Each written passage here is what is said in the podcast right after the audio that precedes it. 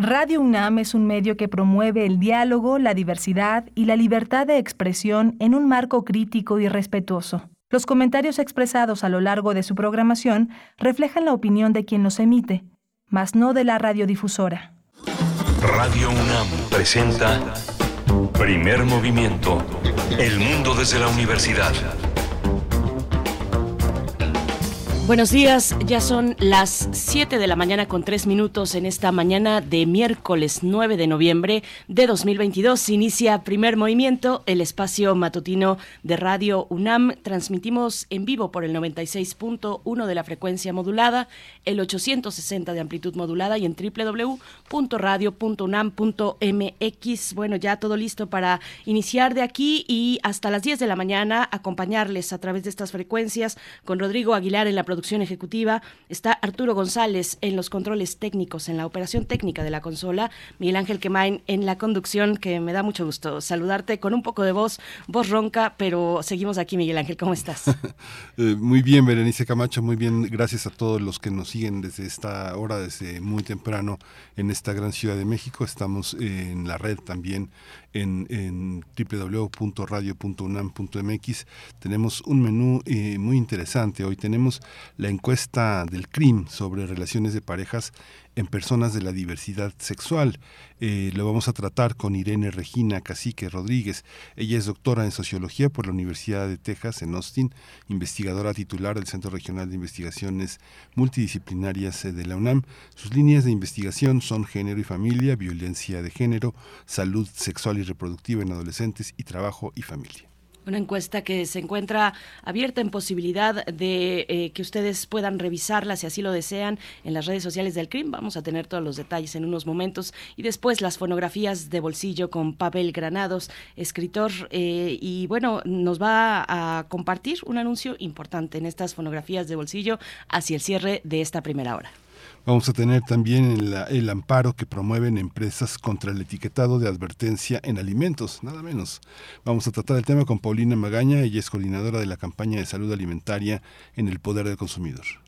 También para la nota del día estaremos conversando con David Monachón. Ya nos ha acompañado en otras ocasiones. Él es responsable del área de consumo sustentable de la COUS, de la UNAM, la Coordinación Universitaria para la Sustentabilidad, porque tendrá lugar este viernes, este viernes en Tienda UNAM, tendrá lugar el Mercado Alternativo Universitario. Se van a presentar bueno, con distintas actividades, con la presentación de un libro, con la proyección de un documental y de una investigación también. Los detalles nos los dará David Monachón en nuestra segunda hora.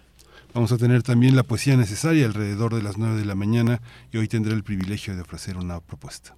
Por supuesto, la poesía necesaria en esta mañana y en la mesa del día hablaremos del coloquio sobre el Día Nacional del Libro, un coloquio titulado Hablar nuevas regiones, antiguos saberes, oralidades presentes y transmedialidad en lenguas indígenas. Este coloquio que se lleva a cabo, se llevará a cabo el próximo viernes en Cazul, en Casa Universitaria del Libro. Para hablar al respecto estaremos con Luis Manuel Hernández Amador, escritor, editor, traductor, cocinero y arquitecto Vinizá escribe en español y en Dixasá. Eh, ha sido profesor del Diplomado de Literatura Mexicana en Lenguas Indígenas de la Coordinación Nacional de Literatura de Limba y del Diplomado en Edición y Producción Editorial de la Unidad de Posgrado de la UNAM y forma parte del Círculo de Traductores de esta misma casa de estudios. Así es que, bueno, ahí mismo actualmente es el jefe de Departamento de Revistas Académicas de la Subdirección de las Revistas Académicas y Publicaciones Digitales en la Dirección General de Publicaciones y Fomento Editorial de la UNAM, el coloquio del Día Nacional del Libro, hablar nuevas regiones para la mesa del día con pues un evento muy interesante, muy, muy importante, donde Cazul es el escenario, el escenario que invita a que nos acerquemos este próximo viernes a partir de las 9 de la mañana, Miguel Ángel. Sí, vamos a tener también la presencia de Plinio Sosa. Eh, eh, él es químico, es un difusor de la ciencia, es profesor. Vamos a hablar hoy del polietileno, la octava maravilla. Eso se cuestiona el doctor Plinio Sosa. Eso es lo que nos cuestiona eh, y nos resolverá también el doctor Plinio Sosa para el cierre de esta emisión. Y durante toda, toda la emisión, durante toda esta mañana, les invitamos a participar en nuestras redes sociales, arroba PMovimiento en Twitter y en Facebook, Primer Movimiento UNAM. Pongámonos en contacto de esa manera, realicemos este diálogo que les proponemos desde acá, desde Radio UNAM. Mientras tanto, nos vamos con nuestro reporte técnico semanal, el reporte técnico semanal de COVID-19. COVID-19. Ante la pandemia, sigamos informados. Radio UNAM. La Secretaría de Salud informó, la Secretaría de Salud informó que en los últimos siete días se registraron 13 nuevos decesos, por lo que el número de fallecimientos de la enfermedad de COVID-19 aumentó a 330.406. De acuerdo con el informe técnico ofrecido ayer, ayer martes por las autoridades sanitarias, en ese mismo periodo se registraron 2.310 nuevos contagios, por lo que los casos confirmados acumulados aumentaron a 7.113.429. La Organización Mundial de la Salud informó que al menos 15.000 personas han muerto en Europa debido a las canículas en lo que va de 2022. A través de un comunicado, Hans Kluge, director regional de la OMS, indicó que en España y Alemania son los países más afectados. En información de la UNAM, el 18% de quienes viven y trabajan en Ciudad de México aseguran que siempre experimentan, experimentan estrés durante sus traslados, principalmente en el transporte público, pero en quienes habitan en municipios conurbados y en el Estado de México y se desplazan a la capital aumenta hasta 24 y 35% respectivamente. Eso lo dice Fransilvania Callejas Pérez del programa de maestría y doctorado en psicología de la UNAM, quien realizó un estudio durante la emergencia sanitaria por, por coronavirus, en el cual un 80% de los usuarios de este servicio reportó que sus recorridos son largos, de 60 a 240 minutos, principalmente para quienes residen en las áreas periféricas de la zona metropolitana en el Valle de México.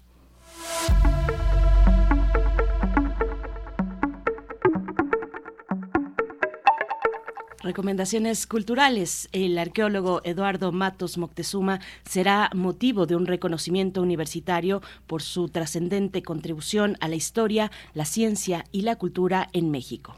Esta ceremonia va a realizarse mañana, jueves 10 de noviembre a las 11 de la mañana en el auditorio del Museo Universitario Arte Contemporáneo, que está en el Centro Cultural Universitario.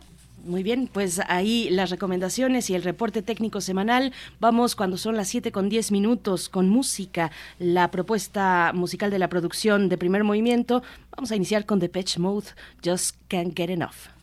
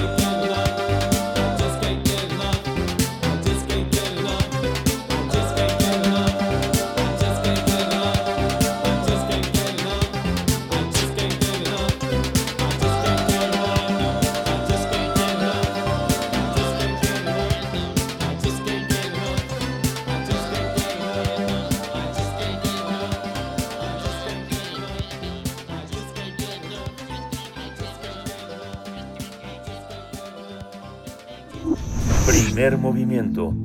Hacemos comunidad con tus postales sonoras. Envíalas a primermovimientounam.gmail.com El Centro Regional de Investigaciones Multidisciplinarias, el CRIM, de la UNAM, así como el Instituto de Salud Pública de la Pontificia Universidad Javeriana de Colombia están aplicando la encuesta sobre las relaciones de parejas en personas de la diversidad sexual. El propósito, el objetivo general es conocer las diferentes experiencias y dinámicas de las relaciones de pareja entre personas de la diversidad sexual o la población LGBTIQ. Con los datos obtenidos, especialistas podrán estudiar aspectos relacionados con la naturaleza y características de las relaciones de pareja, experiencias de violencia, así como características demográficas y socioeconómicas de los integrantes de la pareja. Es importante mencionar que la decisión de participar en esta investigación es totalmente voluntaria, tiene un riesgo mínimo, sin embargo algunas personas podrían sentirse incómodas al contestar, por lo que en cualquier momento se puede interrumpir la aplicación del cuestionario y retomarlo más tarde, o bien decidir ya no seguir participando en el estudio. Las personas interesadas en llenar el cuestionario deberán tener más de 18 años, que se identifiquen como población LGBTIQ y antes de iniciar tendrán que dar su consentimiento. Toda la información que se proporcione para el estudio será estrictamente confidencial y anónima. Únicamente será utilizada por el equipo de investigación. Además, no se pedirá ningún dato personal y los resultados del estudio serán utilizados con fines académicos de investigación y de divulgación científica. Una vez que termine el ejercicio de investigación, se publicarán los resultados globales de esta y en revistas, en revistas científicas, manteniendo el anonimato de los participantes. Vamos a conversar, eh, vamos a conversar sobre esta encuesta para conocer experiencias, dificultades en las relaciones de pareja en la población LGBTIQ+. Hoy nos acompaña la doctora Irene Regina Cacique Rodríguez. Ella es doctora en Sociología por la Universidad de Texas en Austin, investigadora titular del Centro Regional de Investigaciones Multidisciplinarias de la UNAM, el CRIM. Bienvenida, buenos días. Buenos días, muchísimas gracias por este espacio. Muchas gracias, doctora Cacique Rodríguez. Eh, bienvenida. Bueno, pues, ¿cuál es el valor de contar con un instrumento como este? ¿Cómo, ¿Cómo llegan al momento de, en el que surge esta iniciativa que es conjunta, la UNAM y también la Universidad Javeriana a través de las instancias que ya hemos comentado, doctora?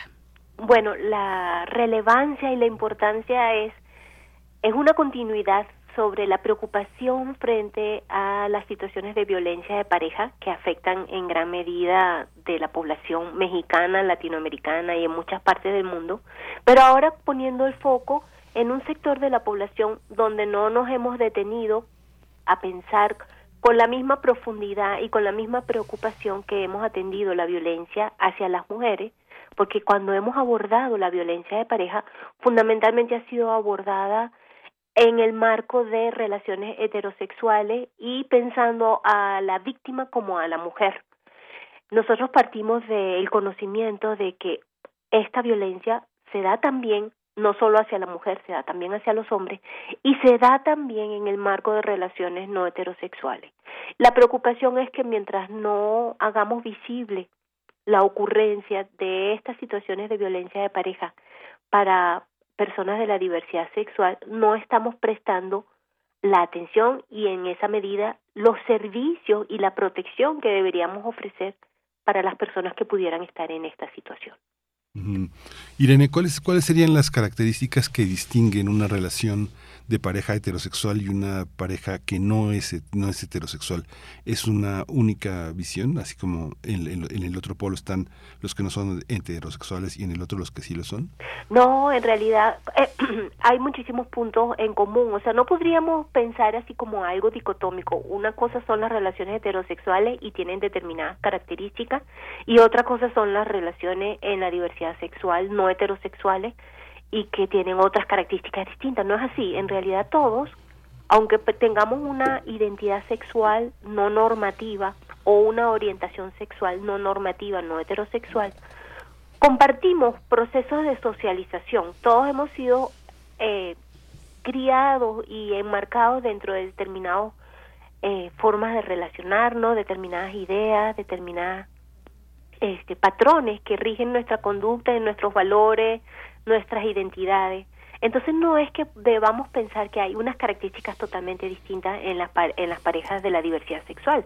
Muchas características se comparten y, y, por ejemplo, cuando hablamos de riesgo de sufrir violencia de pareja, cuando hemos estudiado esta problemática en parejas heterosexuales, una de los fundamentales factores de riesgo es haber experimentado violencia durante la infancia directamente hacia ti o porque atestiguaste situaciones de violencia, por ejemplo, entre los adultos o, tus padres. Y esa misma situación se comparte, por ejemplo, para personas de la diversidad sexual. O sea, esa misma experiencia de haber atestiguado o experimentado violencia se convierte también en un factor de riesgo. Entonces, hay muchas características que son comunes, que compartimos, independientemente de cuál es nuestra identidad o nuestra orientación sexual pero hay algunas características que sí podríamos pensar afectan de manera particular a las personas de la diversidad sexual.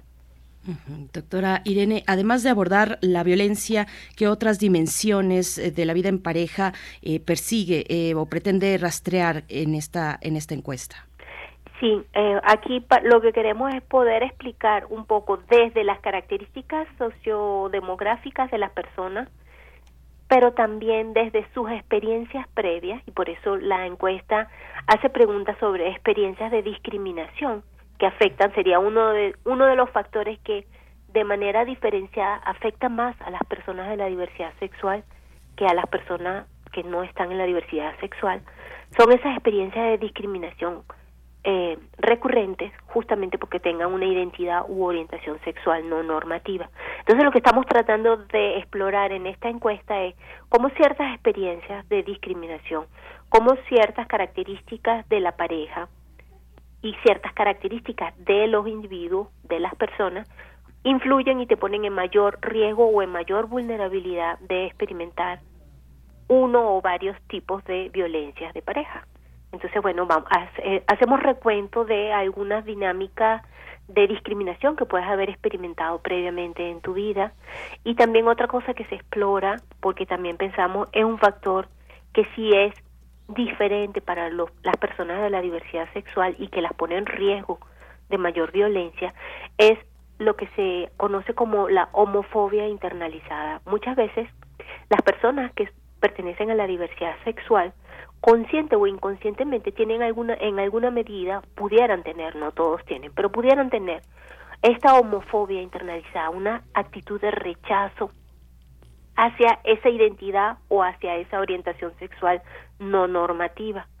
Y esta la existencia de esta homofobia internalizada ha sido explorada en otros países y ha sido evidenciado como te pone en mayor vulnerabilidad de ejercer y o de recibir violencia de pareja.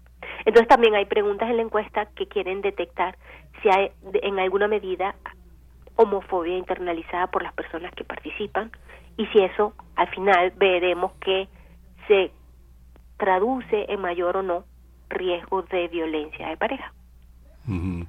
¿Cómo saben eso? ¿Cómo, ¿Cómo es la herramienta para saber si alguien tiene Hay una, escala, hay distintas escalas, de hecho hay diversidad de escalas que han sido validadas y probadas en otros estudios a nivel internacional y nosotros adoptamos una de esas escalas que ya ha sido validada, te hace varias preguntas sobre, por ejemplo, me gustaría eh, no ser eh, LGBT y entonces tú, tú contestas eh, desde muy en desacuerdo, en desacuerdo, hasta muy de acuerdo. Entonces, hay distintos planteamientos frente a los que tú reaccionas, en, en qué medida estás de acuerdo o en desacuerdo, y ahí vamos valorando en qué medida tienes una homofobia internalizada o no.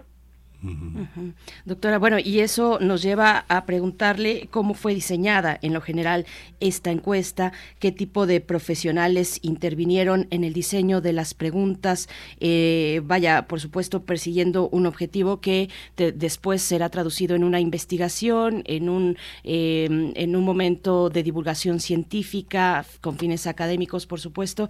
Eh, ¿cómo, ¿Cómo fue diseñada esta encuesta? ¿Quiénes participan en ella? Sí, los que participaron en el diseño de la encuesta somos los mismos que participamos en el proyecto. Somos un equipo de cuatro investigadores. Tres investigadores de la UNAM, Roberto Castro, que también es del CRIM, eh, César eh, Torres, que es del CIEC, del Centro de, de Investigaciones y Estudios de Género, también de la UNAM, Fernando Ruiz Vallejo, que es el investigador que está en el Instituto de Salud Pública de la Pontificia Universidad Javeriana, y yo. Los cuatro somos sociólogos y tres de, no, dos de nosotros, Fernando Ruiz y yo, somos demógrafos también. Y Roberto Castro y yo, por ejemplo, en aquí en México hemos participado de manera muy activa en lo que ha sido el diseño y evaluación de la encuesta que recoge la violencia de pareja aquí en México a nivel nacional, que es la ENDIRE, que la levanta el INEGI. Y nosotros hemos estado involucrados desde la primera encuesta en 2003 y que se levanta, se ha levantado de manera consecutiva, ya van cinco levantamientos y hemos estado muy involucrados en ese diseño de la encuesta, en la evaluación de qué preguntas funcionan o no.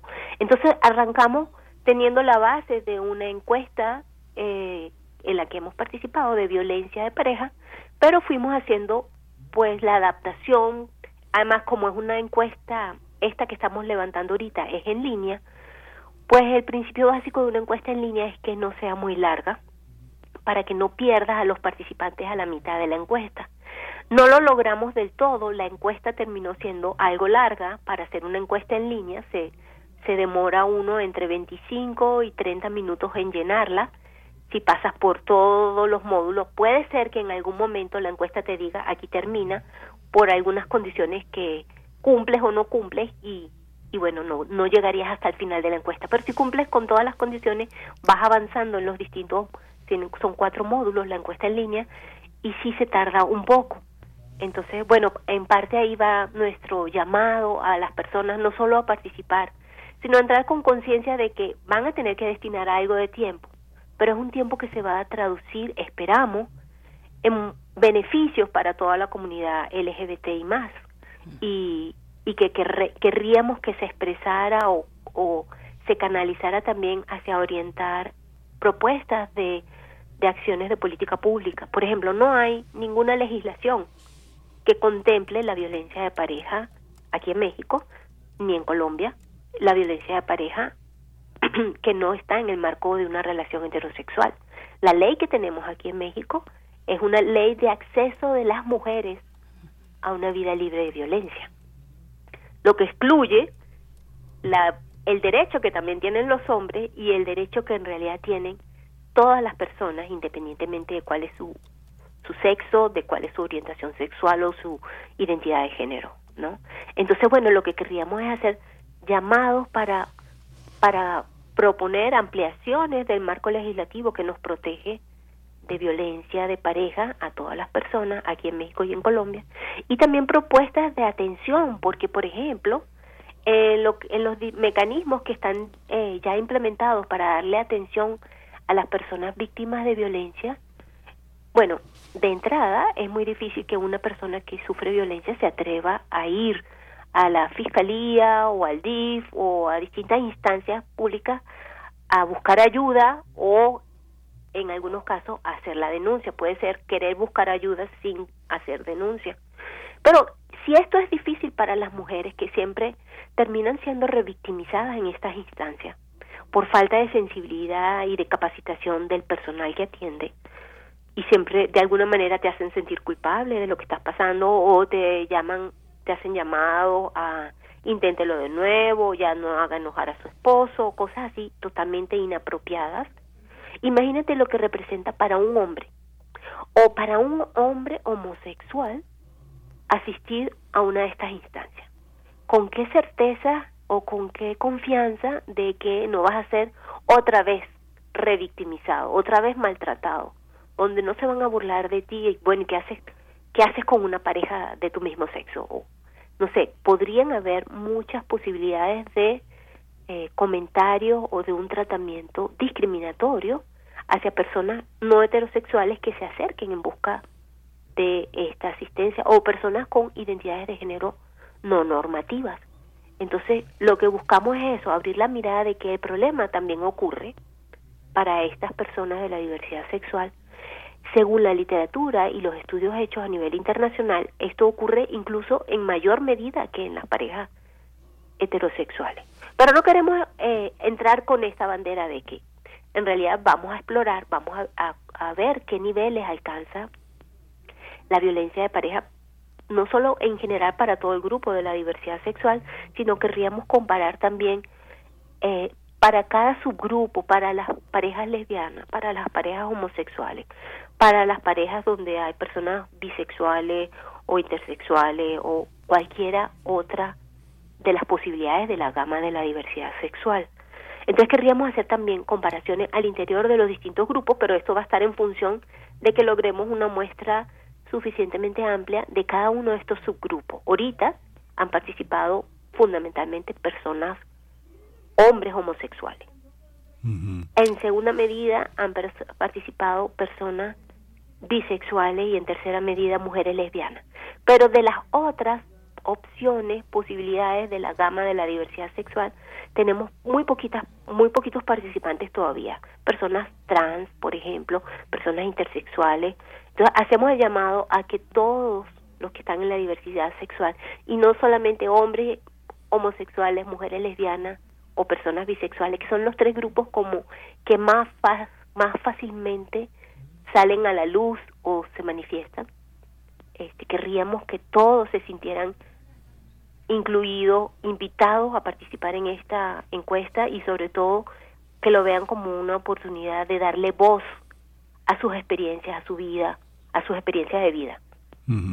Es, es, es, interesante pensar también si uno ve las encuestas que ha hecho el INEGI, la visión que tiene la OCDE, de seguir pensando, también seguir pensando que eh, son grupos minoritarios. Cuando uno ve la, la gran participación que tiene la comunidad LGBTIQ más, eh, hay una visión muy interesante en el sentido en el que muchos hombres eh, que se, dicen que son homosexuales, que son heterosexuales y que tienen una familia y que tienen prácticas tanto en aspectos migratorios como de fin de semana este, homosexuales, pues no están en el reporte. Yo recuerdo mucho, eh, Bourdieu decía, Pierre Bourdieu, el sociólogo francés, decía que en la dominación masculina, el último capítulo dedicado a las experiencias eh, francesas sobre homosexualidad.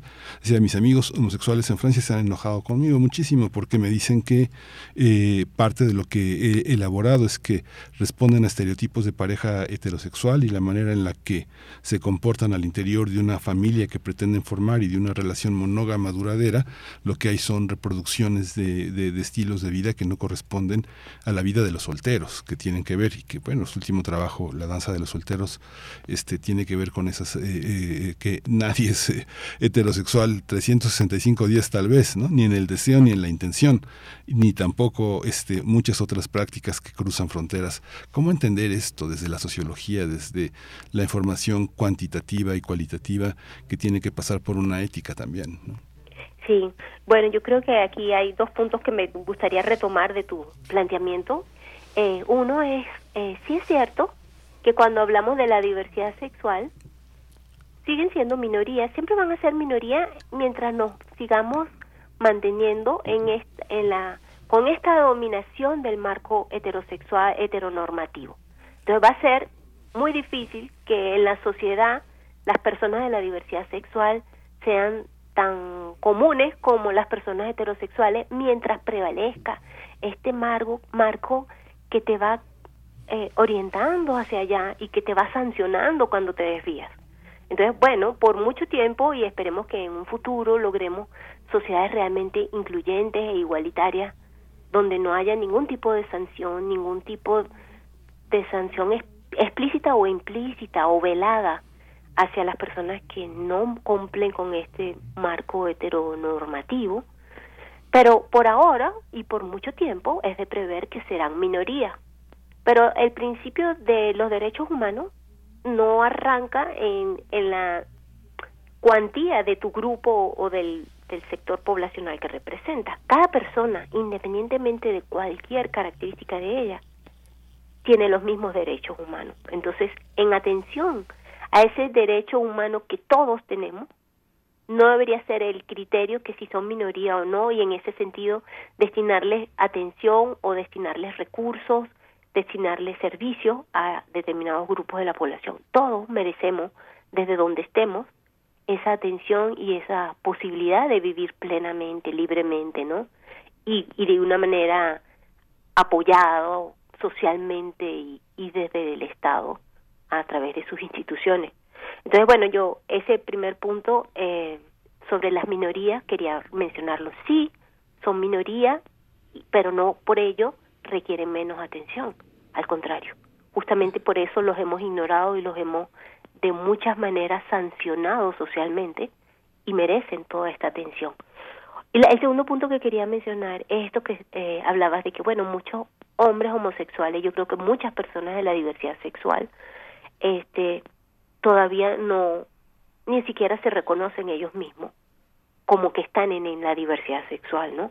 como tú decías, pueden ser como prácticas de fin de semana, prácticas nocturnas o donde de alguna manera le dan espacio a ciertas expresiones, pero vuelven a meterse otra vez en lo cotidiano o, de manera social en el riel de la heteronormatividad.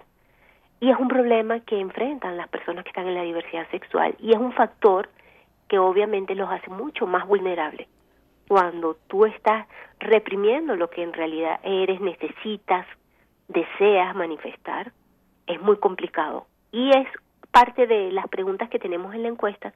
Esta salida, lo que se conoce como la salida del closet, es un factor que mientras no has salido del closet, eres más vulnerable a recibir violencia de pareja o ejercer violencia de pareja. ¿Por qué?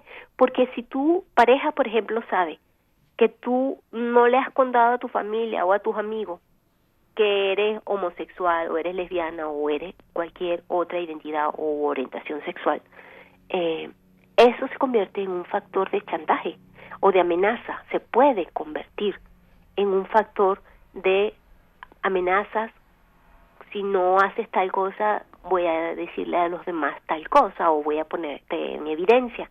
Entonces, nos hace vulnerable el tener algo escondido frente a la sociedad o frente a la familia o frente a los colegas, etcétera.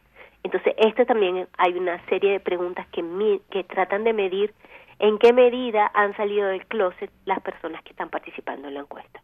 Y para poder luego examinar en qué medida eso los hace efectivamente más propicio a estar en situaciones de violencia de pareja. Doctora Irene, esta encuesta se, se propone desagregar otros aspectos como los, los étnicos, los sociodemográficos, los, los socioeconómicos, distinguir prácticas que se dan en comunidades pues diversas en su condición étnica o económica, atiende a estos, a estos factores. ¿Es, es valioso entender eh, estas características al interior de la comunidad LGBT con los propósitos que tiene esta encuesta? Sí, si tenemos la mirada y tenemos preguntas en la encuesta, hay una pregunta que a lo mejor las personas que participan van a decir, ¿para qué me están preguntando esto? Pero se hace una serie de preguntas sobre si en tu hogar hay televisores, hay coche, hay computadora, hay determinados bienes, es una lista larga, y para medir, eh, para poder después establecer una escala de niveles socioeconómicos entre los participantes de la, de la encuesta porque sí creemos que pueden haber condiciones más de mayor riesgo o de menor riesgo dependiendo de tu nivel socioeconómico. Entonces, por eso están esa serie de preguntas sobre bienes en la vivienda. Y también hay una serie, hay dos preguntas, una si te, si te identificas como una persona indígena o no, y hay una otra pregunta sobre si te identificas como una persona afrodescendiente o no, porque queremos darle también visibilidad y examinar qué, qué papel juegan también estas condiciones étnicas eh, y de nivel socioeconómico en ese mayor o menor riesgo de experimentar la violencia. ¿Ustedes creen que los indicadores que tenemos para medir la violencia entre parejas eh, heterosexuales funcionan para parejas homosexuales? pienso, pienso en indicadores como eh, el, tema, el tema de los celos, que parece universalizado desde ciertas perspectivas teóricas, tanto desde la psicología este, del yo, el psicoanálisis, otros enfoques, o aspectos que tienen que ver como con concepciones más estructurantes de la, de la cultura, como puede ser la práctica de la monogamia o la relación entre monogamia y religión, o factores que están asociados a e ideas que están muy, muy sostenidas, no en el universo de la pareja, sino en el universo social. ¿Cómo entender esa parte? Bueno, eh, sí, nosotros estamos partiendo de que los instrumentos usualmente utilizados para la violencia en el marco de las relaciones heterosexuales en gran medida funcionan para las parejas eh, de la diversidad sexual, pero hicimos, nosotros tomamos una escala que es la que está incluida también en esta encuesta que mencionaba previamente, la ENDIRE aquí en México, la encuesta de la dinámica de las relaciones en los hogares, pero que en realidad es una encuesta que finalmente es la encuesta que mide violencia, eh, no solamente en la pareja, sino también en distintos ámbitos laborales, educativos, etcétera, aquí en México. Entonces nosotros partimos de la idea de que los instrumentos tradicionalmente empleados funcionarían para las parejas de la diversidad sexual, pero le hicimos adaptaciones y le incluimos preguntas que solamente tienen sentido para parejas de la diversidad sexual y que no están eh, normalmente incluida en este instrumento para medir expresiones de violencia física, sexual, económica y emocional en la pareja, ¿no? Pero en, en, concreto, pues sí, creemos que los instrumentos tradicionalmente utilizados funcionan, pero haciéndole ciertas inclusiones para darle espacio a ciertos eh, aspectos que no son incluidos ahí pensándolo nada más desde lo heterosexual y que es necesario incluir cuando quiere abordar relaciones en la diversidad sexual. Doctora, a, finales de, junio de este año, eh, la Coordinación para la Igualdad de Género de la UNAM lanzó la primera consulta universitaria sobre condiciones de igualdad de género, de género de la comunidad LGBT dentro de la UNAM y hacían un listado muy interesante un listado de las distintas identidades que alcanzaban a identificar dentro de esta consulta universitaria y eran más de 20, eh, bueno, nos llevaríamos un rato nombrarlas, pero entre abros, abrosexuales, a género, androsexuales, antrosexuales, asexuales, bigénero, bisexuales, demichicos, demichicas, demisexuales, género fluido, hombres trans, mujeres trans, gays, eh, en fin, lesbianas, eh, en fin, eh, una una buena lista de estas pues identidades que le pregunto doctora cómo lo están considerando ustedes cómo están pues planteando o cuántas de estas identidades están considerando y si hay un, un rubro abierto para que la persona consultada pueda eh, decir a qué, eh, con qué identidad se, eh, se está refiriendo o se está inscribiendo, digamos, la persona que, se consulta, que, que, entra a esta consulta.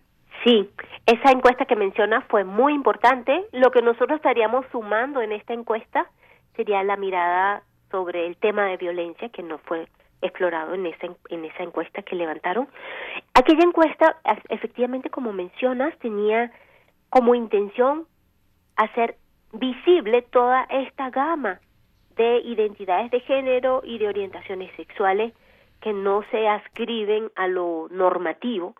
Y efectivamente nosotros tenemos la misma intención, queremos recogerlos a todos, queremos que todos tengan visibilidad.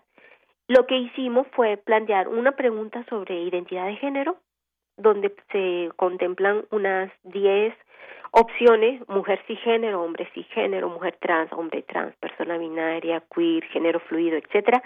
Y al final, obviamente, dejamos otra identidad de género y por favor especifica para darle también y hacer incluyente al final todas estas otras opciones que no entraron eh, de manera explícita, pero que se quieren recoger también con esta opción de otra identidad de género. Y lo mismo con la pregunta sobre orientación sexual.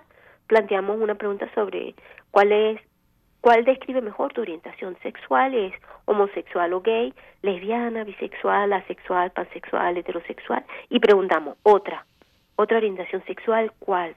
Y entonces al final cuando nosotros tengamos, cuando recabemos todos los datos y en la medida en que cada una de estas otras posibilidades tenga un, una, un número suficientemente amplio, podremos hacer el análisis discriminando por cada uno de ellos, o sea, diferenciando, no discriminando, perdón, quizás no es el término más apropiado, pero diferenciando para cada una de estas identidades, para cada una de estas orientaciones, la problemática.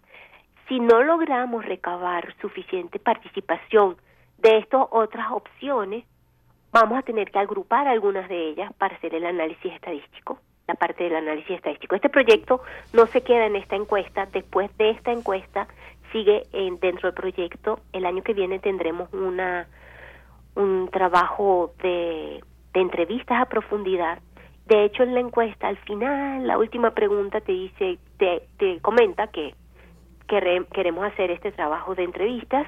Si te interesa participar, por favor, pon, pon tu correo entonces, aquellas personas que están participando en la encuesta y que se sienten interesadas o eh, dispuestas a dar una entrevista a profundidad, nos están proporcionando sus correos, ¿no? Y el año que viene podremos abundar entonces de manera más detallada en determinados aspectos eh, y o en algunas otras cosas que no están incluidas en la encuesta y que son más propicias de explorar desde un análisis cualitativo por ejemplo, explorar las percepciones y las interpretaciones que tienen las personas de la diversidad sexual sobre esta violencia que experimentan con su pareja. Entonces, eh, esos otros aspectos que van a complementar o que profundizaremos, los, los revisaremos el año que viene con las entrevistas. Pero el punto de arranque es lo que podamos recabar en esta encuesta que nos dará el piso para diseñar esas entrevistas del año que viene. Mm, pues esperamos que las preguntas que le hemos hecho ayuden a que los radioescuchas que estén interesados en responderla se animen, tengan confianza. Eh, hay muchas cosas que son muy complejas y que están en un universo relacional, ¿no? En términos sociológicos, eh, relacional en el sentido en el que muchos jóvenes, eh, tanto heterosexuales como no, tienen una enorme dificultad para, para, formar una pareja por la dificultad de empleo, porque no hay, no hay la solvencia, y muchos de ellos entran en las categorías de violencia en el noviazgo o entran en categorías de violencia que se dan en, en, situaciones que no son precisamente las de la pareja, sino las de la grupalidad, como por ejemplo los celos en bares, en discotecas, o los celos en la comunidad en la que pertenecen, deportiva o lo que sea. Y esta parte este, es compleja. Las personas que tienen una familia y han decidido a la mediana edad 30, 35, 40 años, eh, este, respetar su identidad y orientarse hacia una relación homosexual y las tienen con personas más jóvenes y forman una familia, forman una pareja, todo eso es parte de un universo sumamente complejo sobre la movilidad y la dinámica social, ¿no? Pero bueno, pero es complejo, ¿no? Sí, sí. O sea, la cantidad de elementos, de, posibilidades y de factores son muchos, es múltiple, y no podemos tener una mirada así nada más como es esto o son estas dos posibilidades, son muchas posibilidades de relaciones, muchas posibilidades de en qué momento, en qué momento, además el proceso de salida de closet no es un proceso lineal, ni es un proceso que se da en un momento en el tiempo, o sea, se puede dar a lo largo de la vida y en distintos espacios, o puedes echar para atrás, o sea, no es algo lineal.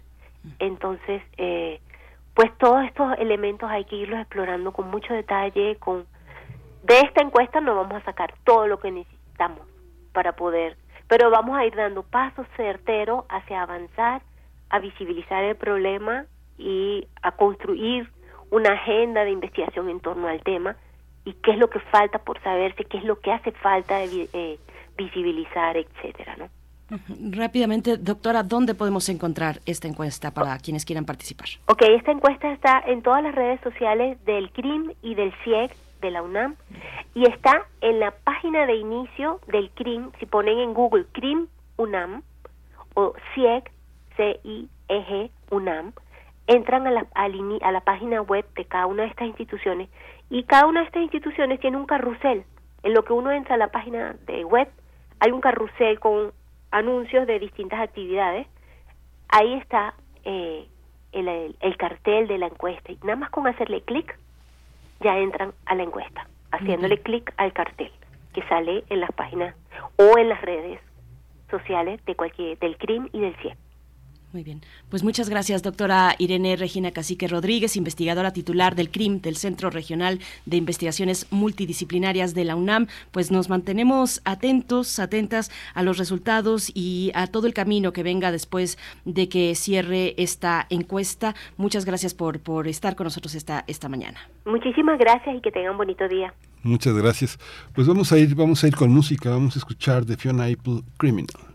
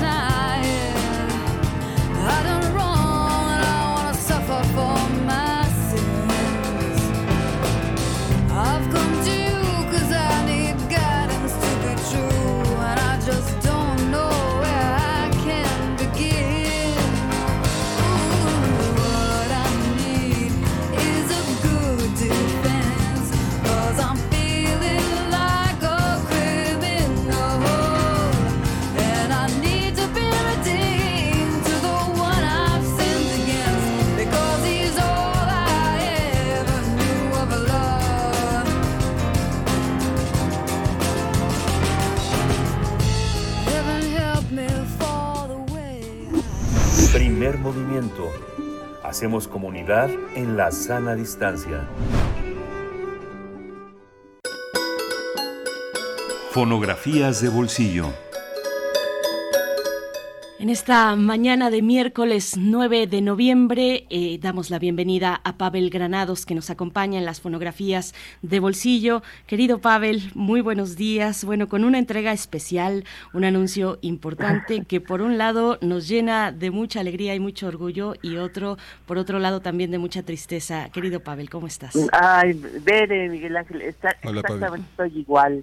Muy contento y muy triste a la vez, muy chistoso y muy extraño también esto porque desde hace cuánto tiempo, ni sé, no, perdí la cuenta, la verdad, que cada miércoles tengo ya la eh, el, el, el, ejercicio espiritual de, de, de, hablar de algún audio y estar con ustedes de, de acerca de algún, bueno, pues contar alguna historia, porque pues creo que en el fondo me siento un cazador de historias y lo que me gusta es compartirlas y todo esto alrededor pues de, una pasión que es la del la del sonido y que creo que la compartimos nosotros tres.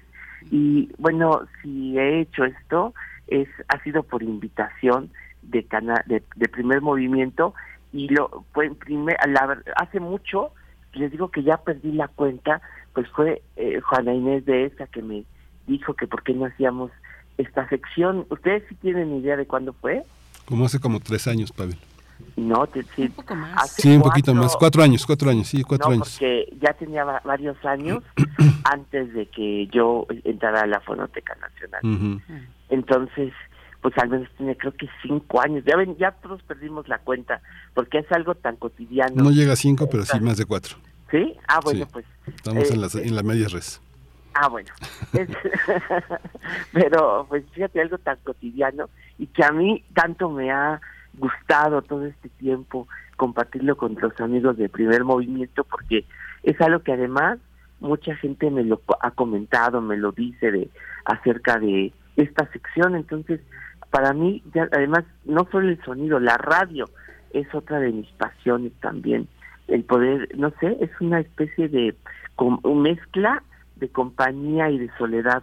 La radio es una experiencia única porque parece que uno no está hablando ante nadie y está en realidad acompañando a mucha gente y se siente uno acompañado. Esa es otra de las cosas que me gusta y naturalmente un privilegio único este que no se paga con nada que es haber estado al frente de la Fonoteca Nacional que también es otra cosa que desde el último día de octubre de este año pues ya también ya este fue una cosa que ya a la cual le dije también adiós. Bueno no no tampoco adiós adiós a la fonoteca porque por ejemplo ayer estuve en una sesión que ya teníamos planeada pero pues básicamente es también ahora otra otra etapa que ya también ya pasó y ahora es una cosa nueva pues porque mm, una experiencia nueva emocionante eh, que también es eh, eh, algo que me llena muchísimo de alegría, que también eh, es un privilegio eh, también, no sé, no sé ni cómo decirlo, pero estar al frente de Canal 22 es mm. otra cosa que aún no, bueno, a mí me llena de muchísima emoción y, y me, me, me llena de unos estímulos eh, tremendos de trabajar por la cultura, pues finalmente eso es lo que lo que hago, tratar de hacer las cosas bien en la cultura por pues en este en este caso pues creo que por por, nuestra comunidad que es la que la, la, que por la que uno hace las cosas no entonces pues yo a, a ustedes les quiero dar las gracias porque de verdad que me pone tan feliz de, de que me den esta sección eh, de primer movimiento de las fonografías de bolsillo por las cuales me despido hoy. Y bueno les quiero dar las gracias por todo ver eh, Miguel Ángel porque porque de verdad que me pone tan feliz haber estado acompañando a los amigos de primer movimiento, a ustedes, que me den la oportunidad de, de haber hecho, me den la oportunidad de, de haber, eh, pues, haberme sentido acompañado de toda la comunidad de primer movimiento. Ayer dije, ¿con qué me despido? Que no sea tan cliché, pero pues ni modo es un cliché. Ya me voy a tocar las golondrinas a primer, mo a, no, a, a, a, las fonografías de bolsillo pero lo que sí es que siempre he querido presentar algo como con cierta novedad. Encontré las, las golondrinas, pero tocadas con un serrucho en una grabación de los años 30, y eso es lo que traje. Pues las golondrinas es eh, la canción de despedida. Es una canción de Alvarado Veracruz, creo que eso no todo el mundo lo sabe, y es la experiencia del compositor que peleó por la pues por en contra de los franceses pero fue llevado prisionero a Francia. Entonces, esta canción pues tiene su significado. Se ha olvidado quizá esa primera historia, pero pues ya es un lugar común. Hasta hay una canción que se llama Que me toquen las golondrinas, y el día que me fui de la fonoteca, la pusieron. Está bien. Oye, Pavel, fíjate que es, ahora, bueno, te vas como director de Canal 22 y bueno, habrá que tender puentes. Los medios públicos eh, enfrentan también una, una, unos grandes desafíos. Fíjate que cuando tomaste posesión de la Fonoteca Nacional era, era este, a veces eh, conflictivo para mí presentarte como el cronista y el director de la Fonoteca, ¿no? Digamos que presentaba uno a alguien con, con un cargo burocrático, pero creo que este ha sido uno de los nombramientos eh, más, eh, más encarecidos porque mucha gente coincide en que tienen los medios que quedar en manos eh, de gente de gente honesta y de gente comprometida y de gente que sabe aportar y respetar a sus compañeros, al, entorno que recibe. Y bueno, para mí ya dejó de ser un conflicto cuando vi la, la calidad de este de, de, trabajo que empezabas a hacer prácticamente desde el primer día y que habías hecho junto a tus compañeros en momentos muy difíciles también de recortes de presupuesto, recortes de personal y que te mantuviste con una firmeza y una calidad y con el apoyo de la gente que te quiere y que te reconoce como, como un estupendo funcionario y un estupendo periodista, ¿no? Sí, y Pavel, bueno, también déjame, déjame decirte que, bueno, que lo que sabemos todos, que dejas un trabajo muy bello en la Fonoteca Nacional, que cierra con el registro de memoria del mundo México de la UNESCO. Ahora la Fonoteca, hay que decir, eh, estará en manos de Tito Rivas, quien deja por su parte la dirección del Exteresa Arte Actual. En su lugar toma el cargo Valeria Macías Ramírez y tú estarás al frente, al frente ya de Canal 22. Enhorabuena, querido Pavel, pues se nos llena el corazón de, de alegría y también de tristeza por esta despedida. sí, y bueno, Tito, que es un gran, espléndido compañero que va a hacer un gran trabajo en la fonoteca también me pone muy contento. Sí, sí, es un, es un, una buena noticia también en estos movimientos, eh, pues una etapa nueva para las distintas instituciones culturales que están en este movimiento, ¿no, Pablo? Así es, pues oigan, pues no, no, así, verdad que no me despido tampoco porque yo sé que aquí en Primer Movimiento nos estaremos viendo y en el 22 y efectivamente es una comunidad la de los medios públicos. Querido Pavel, te deseamos el mejor de los caminos. Estaremos muy cerquita de ustedes en Canal 22, siguiendo su trabajo y, y también, por supuesto, con la Fonoteca Nacional, querido Pavel. Hasta pronto, hasta siempre. Y bueno, nos quedamos con las golondrinas para ti, Pavel, y para las fotografías de bolsillo. Un gran abrazo. Un abrazo, Pavel. Nos vemos, chao. Hasta pronto. Vamos a escuchar y después al corte.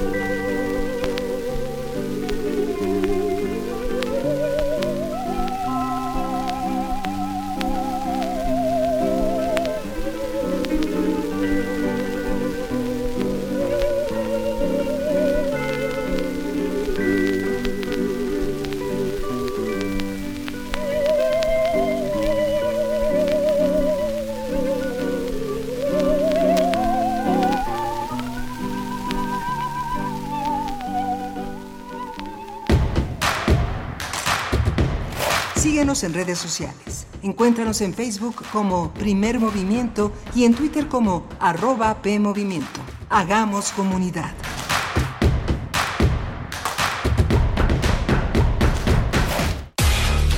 En la vida cotidiana se reflejan las problemáticas sociales, con diferentes causas y consecuencias.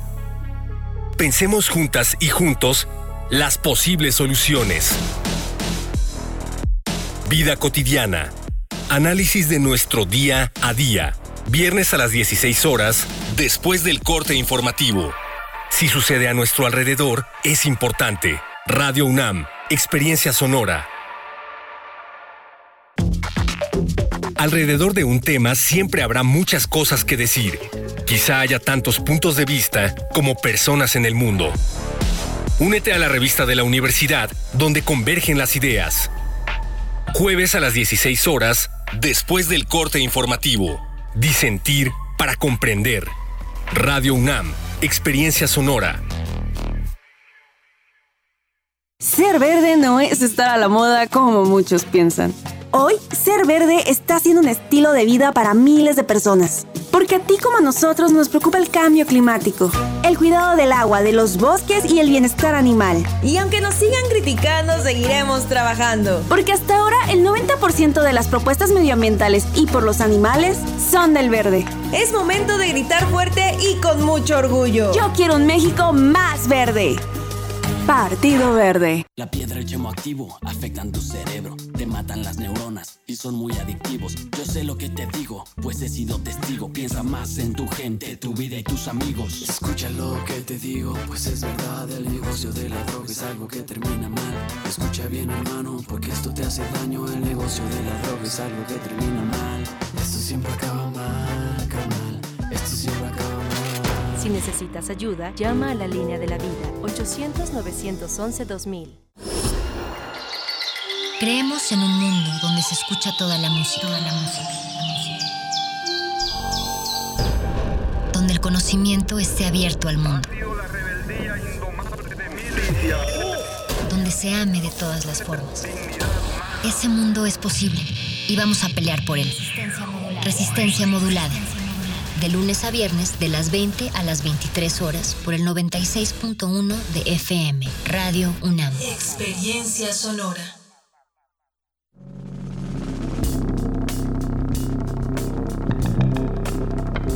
Prisma RU. Relatamos al mundo. Un informativo con visión universitaria. Noticias, análisis, debate. Prisma RU. Conduce Deyanira Morán. Te invitamos a escucharnos de lunes a viernes, de 1 a 3 de la tarde. 96.1 de FM. Radio UNAM. Experiencia sonora.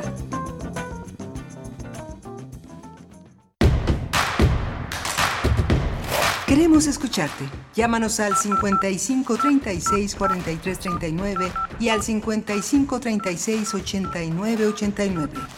Primer movimiento. Hacemos comunidad. Hola, buenos días. Ya son las 8 de la mañana con 4 minutos en este miércoles 9 de noviembre. Estamos todo el equipo aquí de Primer Movimiento haciendo posible que este, que este proyecto navegue. Está Rodrigo Aguilar al frente de esta, eh, de, esta embarcación. Es un buque, es una canoa. Es, una, es, una, es algo que navega ahí en las procelosas aguas de la radio. Estamos también con Arturo González en los controles técnicos, Violeta Berber en la asistencia de producción y mi compañera Berenice Camacho al frente del micrófono. Querida Berenice, buenos días. Muy buenos días, Miguel Ángel Quemain. Aquí, aquí, lista ya también para dar la bienvenida a Radio Nicolaita. Nos permite llegar hasta allá en el 104.3. Querido Miguel Ángel, Radio Nicolaita, pues de 8 a 9 de la mañana estaremos con ustedes en Morelia y seguimos aquí en el 96.1 de la FM en Ciudad de México y el 860 de amplitud modulada. Bueno, nos acabamos de despedir eh, de las fonografías de bolsillo con Pavel Granados, ahora mm, al frente, al frente de Canal 22, una etapa interesante que se viene para estas instituciones culturales. Hay una serie de cambios, en, pues enhorabuena, por supuesto, para Pavel por este nombramiento. En, su lugar, ahora que deja Fonoteca Nacional, eh, se queda Tito Rivas, también muy interesante perfil, eh, artista sonoro, Tito Rivas, un, perfil muy interesante que, que también me parece dará mucha vida a la Fonoteca Nacional. Él deja la dirección en el Exteresa Arte Actual, un espacio también en la capital del país sumamente interesante, precisamente que ha apostado este espacio del Exteresa por el arte sonoro, por la instalación de arte sonoro y otras expresiones sonoras, pues eh, de verdad vale mucho la pena. Ahora estará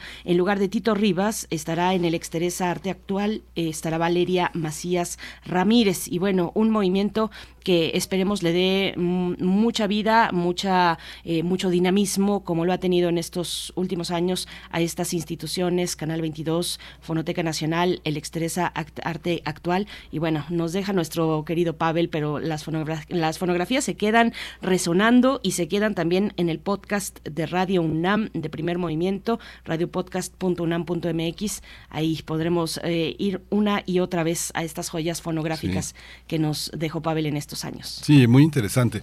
Digo, ahí eh, el sector cultural del gobierno federal tiene muchos claroscuros, lo mismo que el gobierno de la ciudad y, eh, y, los, y los nuevos gobernadores tienen también unas propuestas culturales que pues ahí van caminando con mucha indiferencia parece del gobierno federal, del ejecutivo, no hay no hay la suficiente no hay el suficiente diálogo, ha habido una una enorme eh, una enorme queja por parte de un gran sector cultural que no no se siente ni acogido ni representado en las consideraciones que el Ejecutivo expresa sobre la cultura, pero hay muchas personas que trabajan desde ese sector. Alejandra, Alejandra Frausto ha hecho un trabajo con muchísima discreción y con muchísimo respeto por el sector cultural.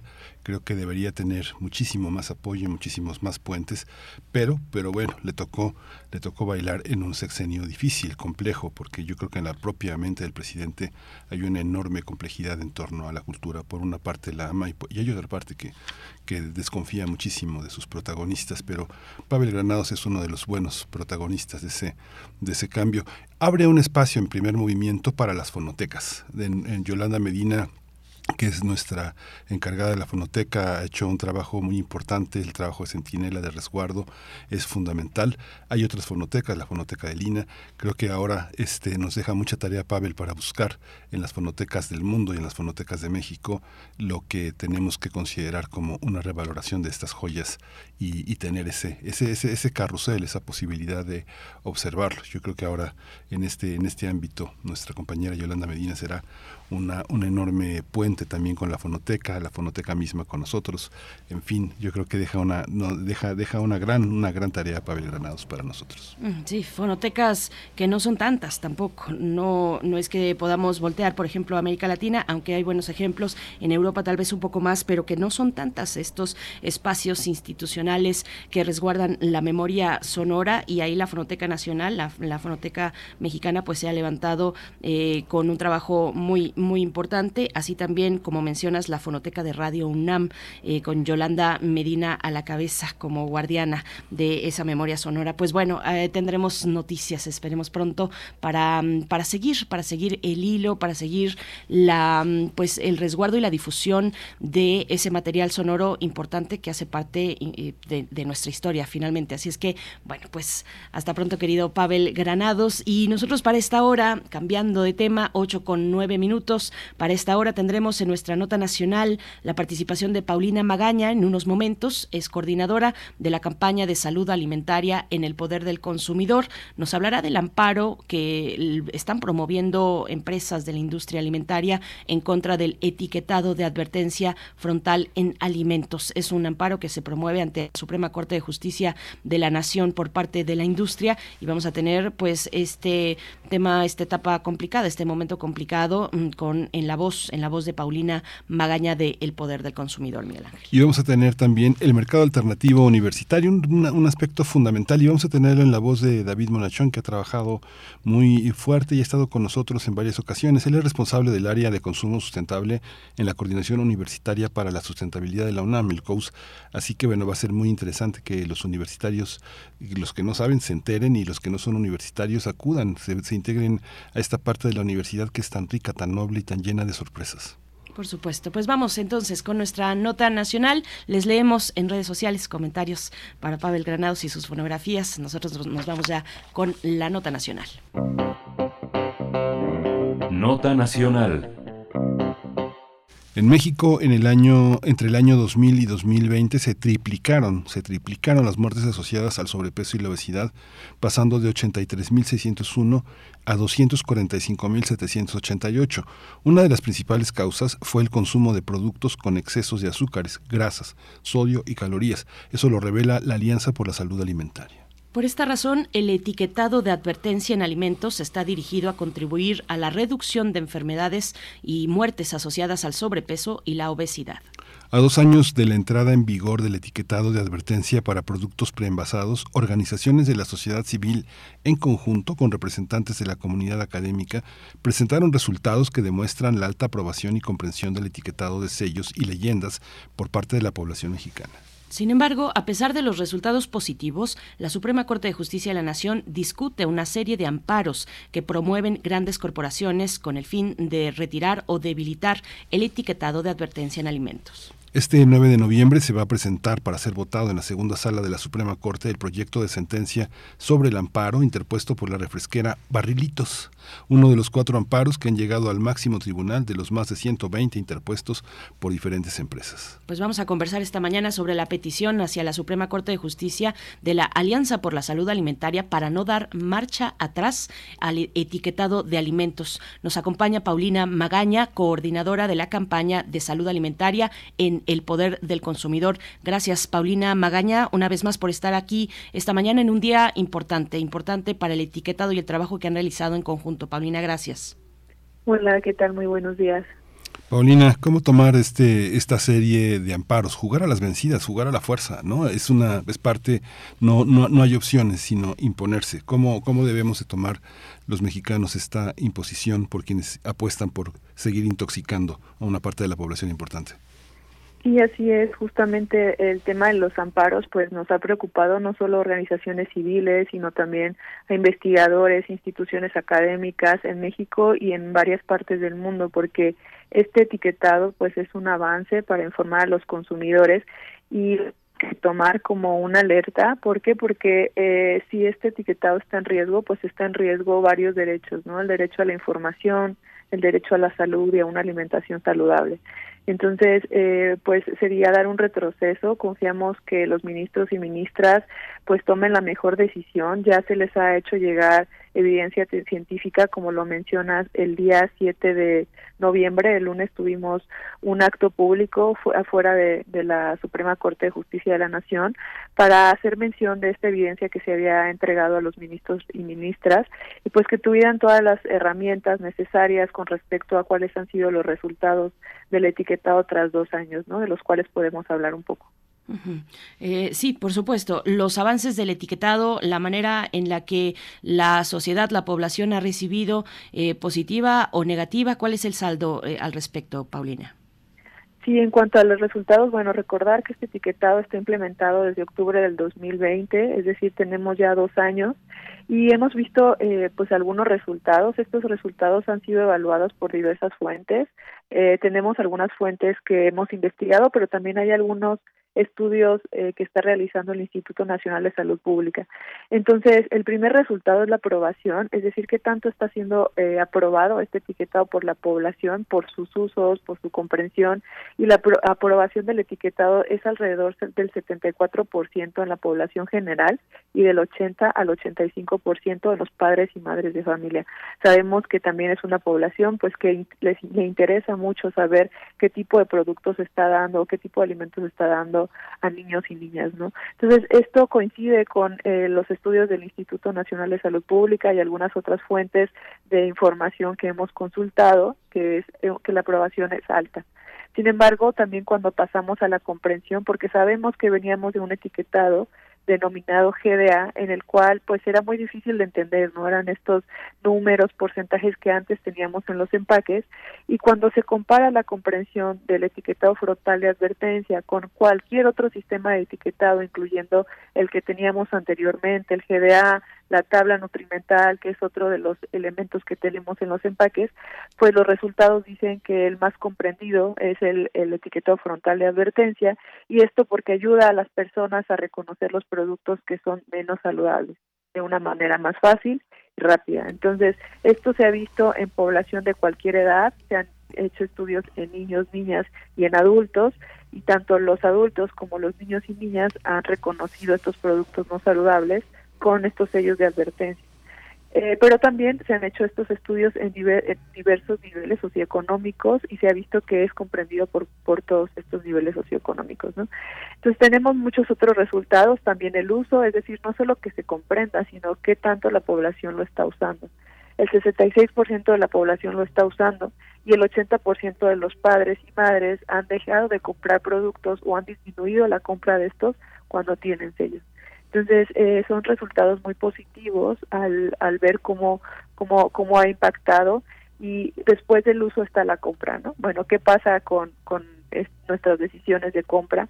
Y se ha visto que sí ha influido en el 39% de las personas en la compra y en la mayoría la categoría que más ha disminuido la compra son las bebidas azucaradas.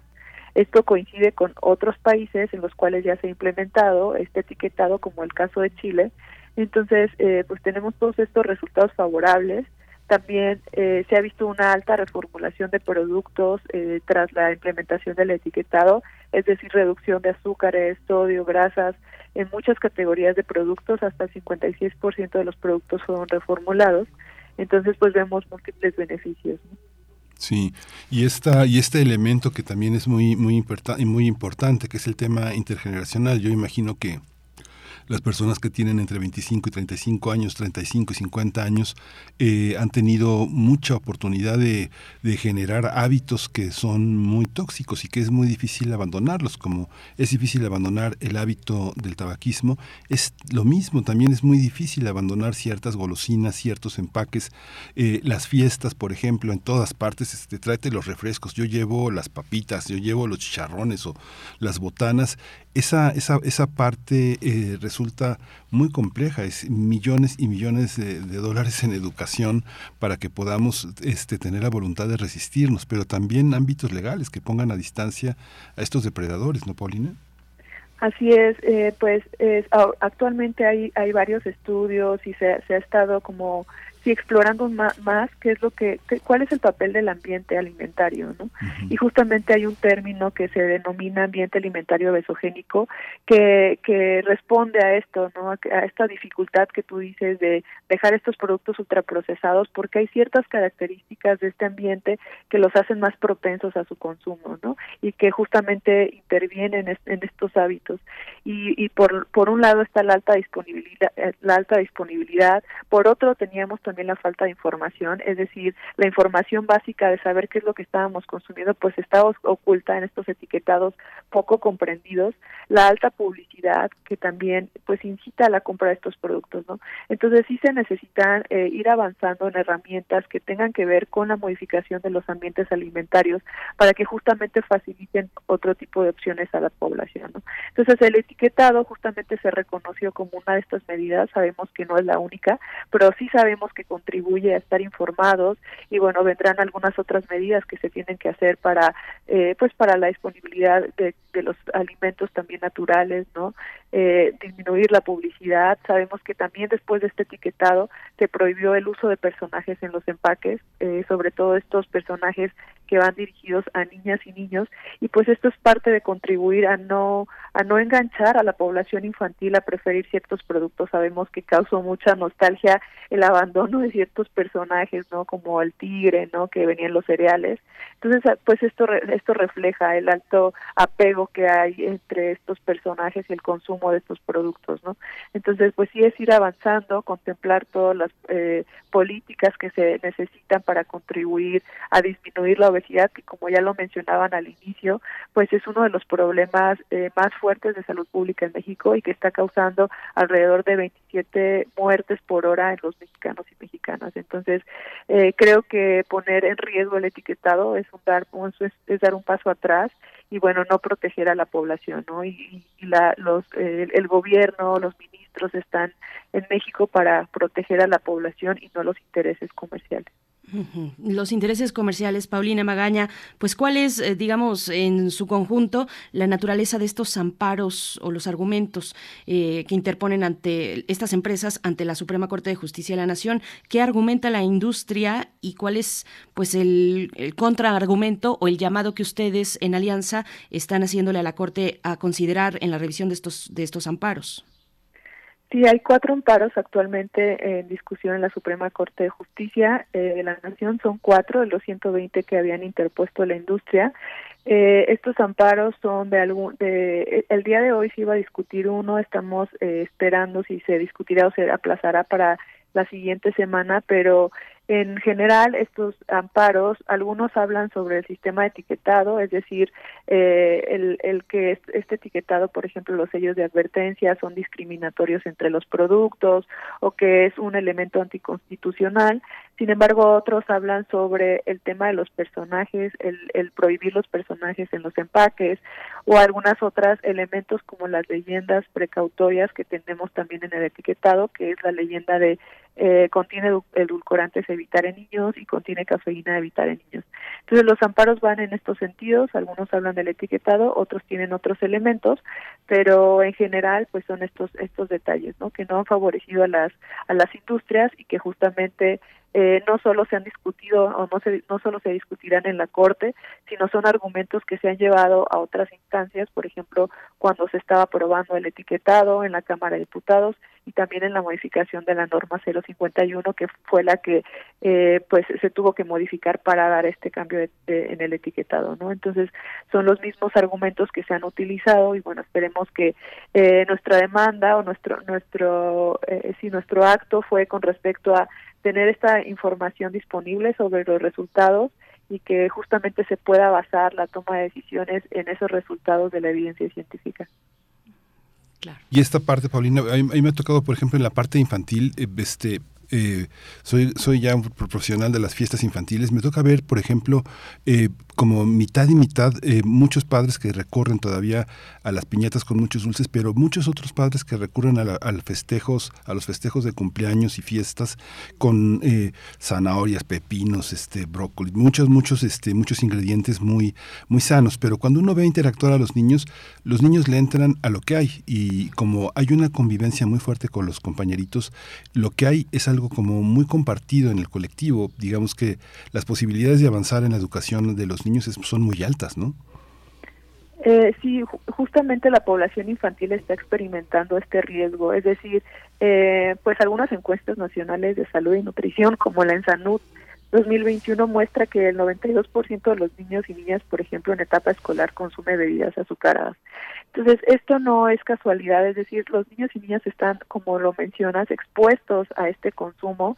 Si bien, eh, pues hay algunos padres de familia que tienen, que hacen este intento por eh, ofrecer alimentos saludables, pues sabemos que hay un ambiente alimentario y una convivencia que ya se ha normalizado ante el consumo de estos productos ultraprocesados, pues que genera estas barreras y dificultades, ¿no? Como para adoptar unos hábitos pues pues mejores no o más saludables entonces eh, también hemos estado insistiendo en el tema de la venta de alimentos al interior de las escuelas porque sabemos que las escuelas pues son eh, propensas a vender estos productos ultraprocesados cuando son espacios educativos que deberían de proteger a la infancia, ¿no? Entonces, sí es un grave problema que niños y niñas desde muy pequeños estén teniendo estos altos consumos, pero hay que voltear a ver que justamente dentro de sus ambientes, pues está habiendo estos consumos, ¿no? La regulación está fallando en cuanto a la protección de la infancia y pues también tenemos que enfocar los esfuerzos en ese sentido. Y actualmente hay una hay una iniciativa de modificación de la Ley General de Educación para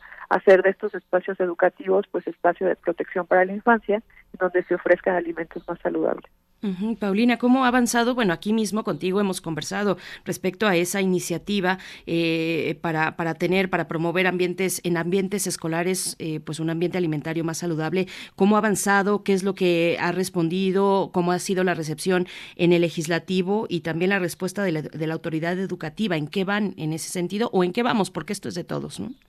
Sí, claro. Eh, pues eh, recientemente, hace un par de semanas, se aprobó en lo general y en lo particular por mayoría en el en la Cámara de Diputados la modificación a la Ley General de Salud, donde justamente pues el etiquetado de advertencia también juega un papel importante ahí, ¿no? Porque al reconocer que estos productos que ya tienen un etiquetado pues no se deben de vender dentro de las escuelas, pues ya es una ganancia, ¿no? Entonces se aprobó esta modificación a la Ley General de Educación, la cual pasa ahora al Senado y bueno, será en, en el Senado en donde se discuta y se decida si se aprueba en lo en lo general y en lo particular sin modificaciones y se y pues ya tenemos este cambio en la Ley General de Educación o pasa a, a, este, a la Cámara de Diputados para hacer modificaciones.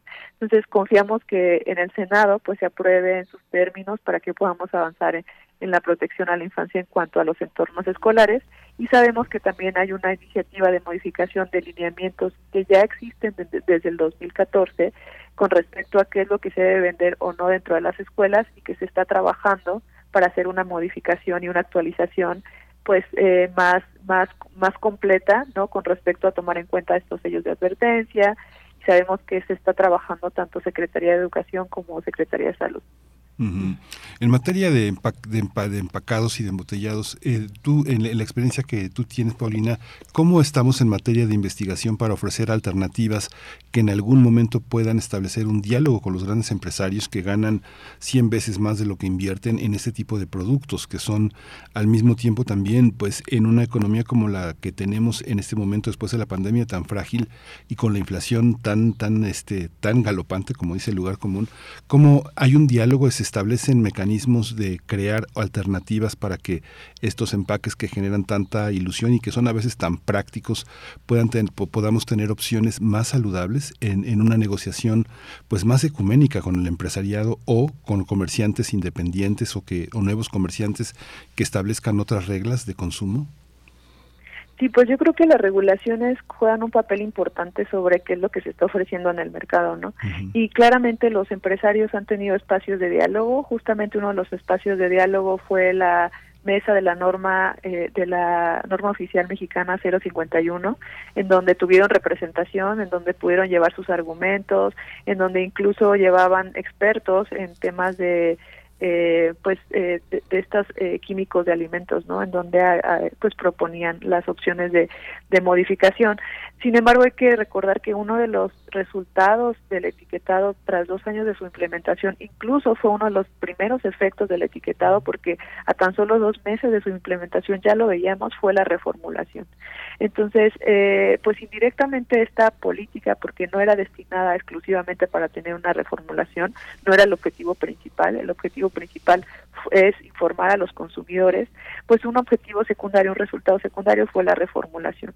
Entonces sabemos que sí es posible, que sí es posible eh, pues ofrecer alimentos con menos riesgos a la salud, no, no quisiera ponerlos como saludables porque bueno, los saludables siempre van a ser los más naturales, pero sí una opción en donde el riesgo sea menor, por ejemplo, que no haya productos con exceso de azúcares o que el exceso o que tengamos la mayoría de los productos con estos excesos, ¿no? Tanto de azúcares sodio o grasas. Entonces sí ha habido un diálogo, sí hay iniciativas de algunas empresas este, eh, sobre para reformular sus productos y poder tener esta oferta en el mercado, ¿no? Este, pues ofrecer eh, alimentos que, que no tengan sellos de advertencia o que tengan otra serie de ingredientes que pues no sean nocivos a la salud. Paulina, bueno, eh, por último, al menos de mi parte, eh, preguntarte, pues, sobre sobre esta los resultados de esta petición que la Alianza por la Salud Alimentaria, en la que el Poder del Consumidor está participando, esta solicitud de la opinión de expertos de Naciones Unidas, son relatores especiales de la ONU sobre el derecho a la alimentación y el derecho a la salud. Pues, háblanos de esta petición, del resultado de lo que concluyen en sus opiniones estos relatores especiales, Paulina. Sí, así es. Eh, pues una de las de las partes de esta evidencia científica que se hizo entrega a los ministros y ministras, es decir, representantes de la sociedad civil, académicos, eh, fueron a entregar esta evidencia esta evidencia no solo son estudios científicos que avalan los, resultados positivos, sino también algunas cartas de apoyo eh, internacionales, ¿no? Por expertos internacionales, eh, pues mencionando la importancia de tener este etiquetado, ¿no?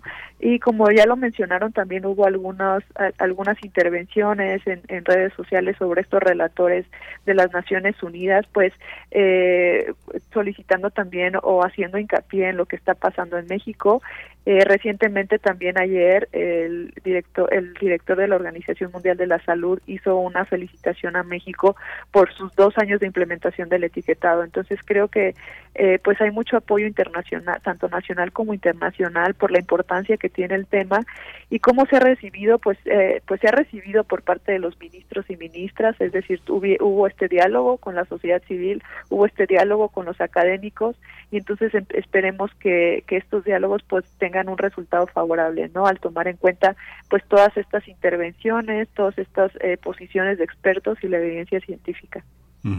Hay también una, una, última pregunta que te quería quería hacer. Eh, los eh, eh los debates que hay en, esta participación que tienen los empresarios en estas discusiones muchas veces culpabilizan a los consumidores de este no son nuestras papitas, son los tacos de carnitas, son que no hacen ejercicio.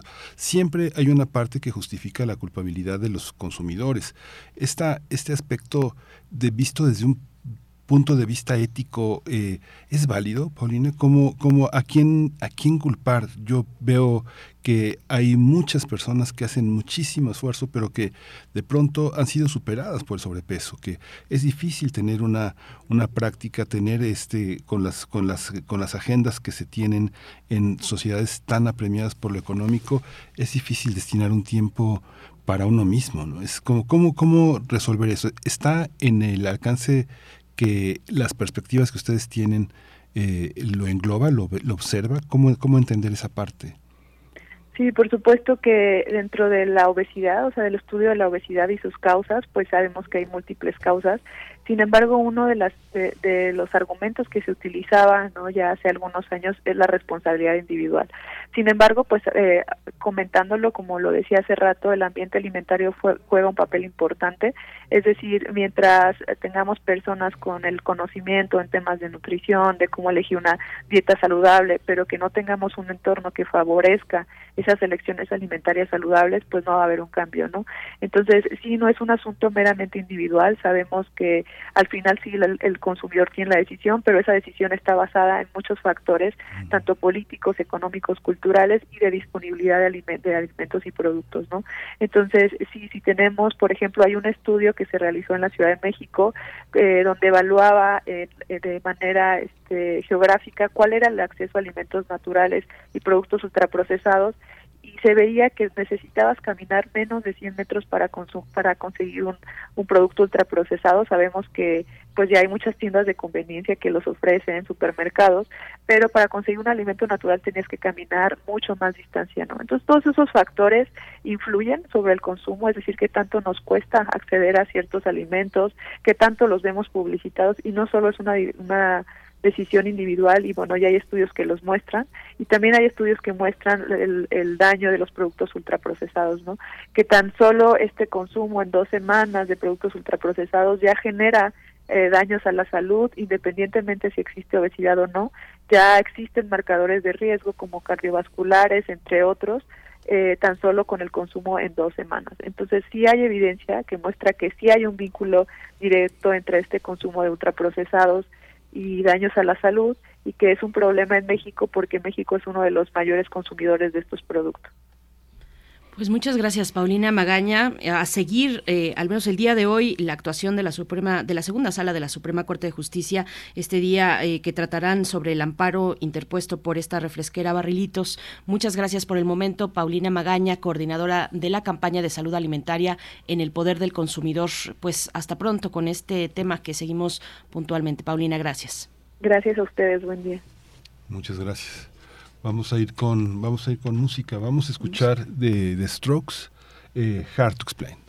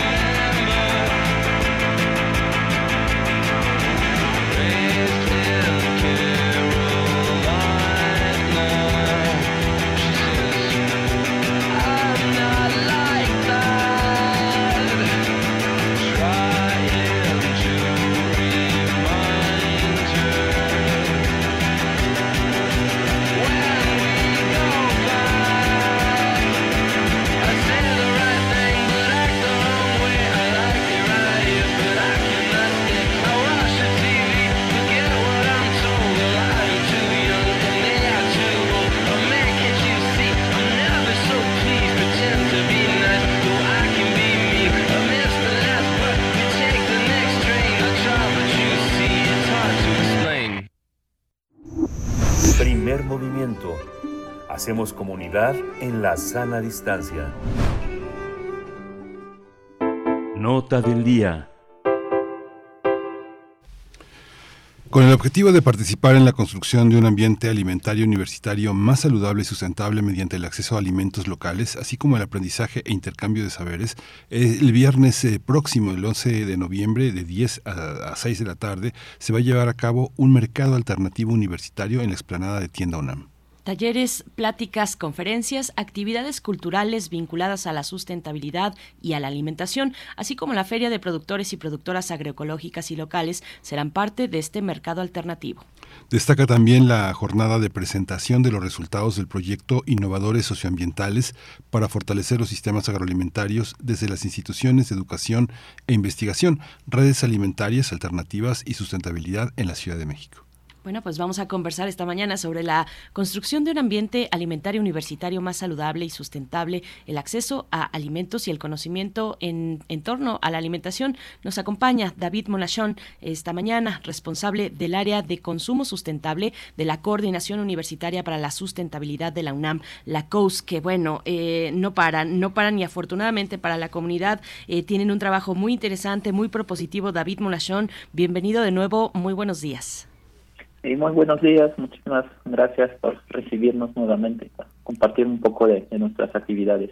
Muchas gracias, David Bonachón. Pues es todo un cambio, todo un cambio de vida. Es un verdadero privilegio que estén afuera de la tienda UNAM, una tienda que tenemos en la Universidad Nacional Autónoma de México, con productos que responden también a muchos eh, proveedores que tienen, que hacen un gran esfuerzo por llevar productos de calidad. Cuéntanos cómo está, cómo está organizado este, este mercado, quiénes van, qué, qué tipo de productos están al alcance, cuántos son de primera vez y que se van, y que se van y no se quedan en la tienda, pero que tenemos que pedirles tarjetas eh, y información para estar cerca de ellos. Bueno, pues el mercado ahora va a ser su, etapa, su primera sesión de inauguración, pero la idea es que sea un espacio mensual, es decir, los productores, las productores van a estar eh, una vez por mes presente ahí en la explanada de Tienda UNAM y la próxima sesión será el 9 de, diciembre para este año y retomaremos a partir de, enero esas, uh, esta actividad. Y productores por el momento se, están ingresando unos pocos, hay todo un trámite administrativo ¿no? que, que llevar para poder uh, registrarlos en el espacio de la, de la tienda UNAM, pero para el día del evento tendremos uh, productores de uh, hortalizas, productoras de hecho, chinontera y cooperativas de que preparan, preparen productos a base de, de semillas, de cereales, amaronto, que vienen también de pequeños productores de la, de la región y productores de, cacao y uh, también apicultoras van a, participar, productos uh, veganos, panadería. Bueno, tratamos uh, a surtir, abastecer por lo menos la canasta básica y, un poco más ¿no? en, el, en el marco de ese, de ese mercado y también habrá otros productos de eh, diferentes organizaciones como café, sí, se me va a olvidar café, es importante, y eh, que eh, ya están registradas en Chandaunam que de hecho algunos de sus productos ya están disponibles en Chandaunam de forma permanente, pero estarán también presentes en exposición ahí en el, en el espacio de, de mercado, abierto a la, a la comunidad pero también es un, espacio abierto a la, al público en, en general, ¿no? que quiera acudir en este espacio para surtirse con productos.